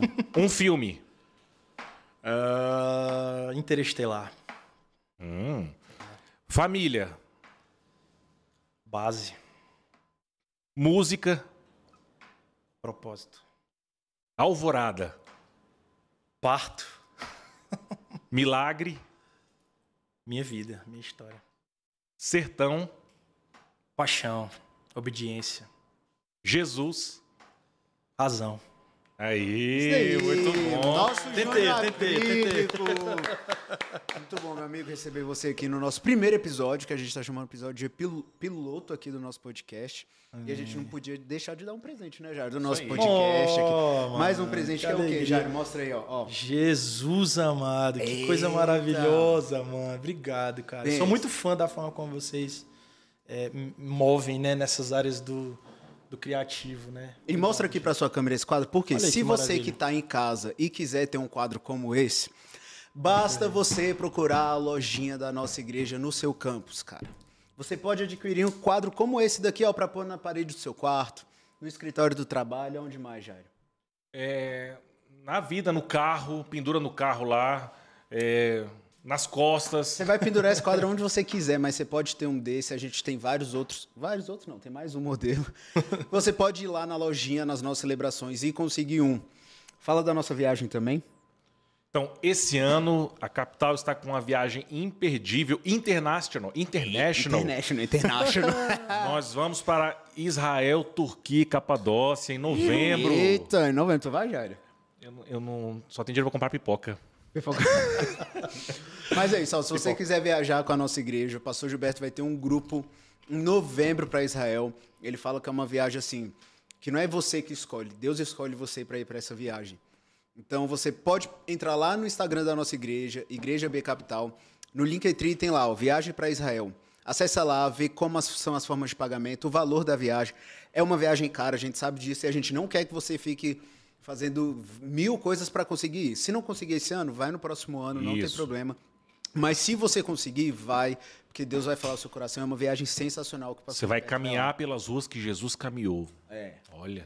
é, é profético. Aleluia. Já foi, Juninho? Não, cara, tá assim no, no top dos sonhos que eu tenho pra realizar nesses próximos tempos. É muito sinistro. É muita Se vontade. quiser, né? Deve ser emocionante, lá. né? Vai que, né? Igreja Vai que é o canal. Vai que tá baratinho. a gente já sabe o valor, né, já? É. Israel, você vai ver ali toda a situação, né, que a gente vê nos evangelhos. E Turquia, você vai conhecer um pouco ali das igrejas que Paulo plantou, igrejas, muito caminhou. bom. Então, E no final você ainda descansa fazendo um passeio de balão na Capadócia. Olha só que Nada mal, né? Nem Salomão, né? Pessoal, é isso. Juninho, mais uma vez, muito obrigado aí pela presença. Obrigado, por ter galera. topado essa loucura aqui nossa, né? Foi fantástico, obrigado. Muito bom. Semana que vem a gente tem o nosso primeiro episódio de fato, porque esse é o zero. Então, o primeiro episódio com um convidado que eu não vou falar quem. não, fala não. Mas só para deixar claro, os nossos podcasts sempre vão ser às terças-feiras, às 20 horas. Então já coloca na sua agenda, na próxima terça-feira. A gente tem podcast também nesse mesmo horário no nosso campus online. E é isso, né, Jário? Obrigado, Foi. viu, por essa parceria. Obrigado, cara. Semana que vem eu te encontro. Parabéns, viu? Inauguramos. É. Deu tudo certo. Glória a Deus, Eu espero que a obrigado. gente esteja empregado amanhã ainda, né? Ô, Edi, segura aí. Mas é isso, gente. Fica com Deus, um abraço. Não esquece de curtir e compartilhar esse vídeo, se inscrever no nosso canal, no Instagram. E é isso, fechou, tamo junto. Falou, galera. Deus abençoe. Tchau. Tchau.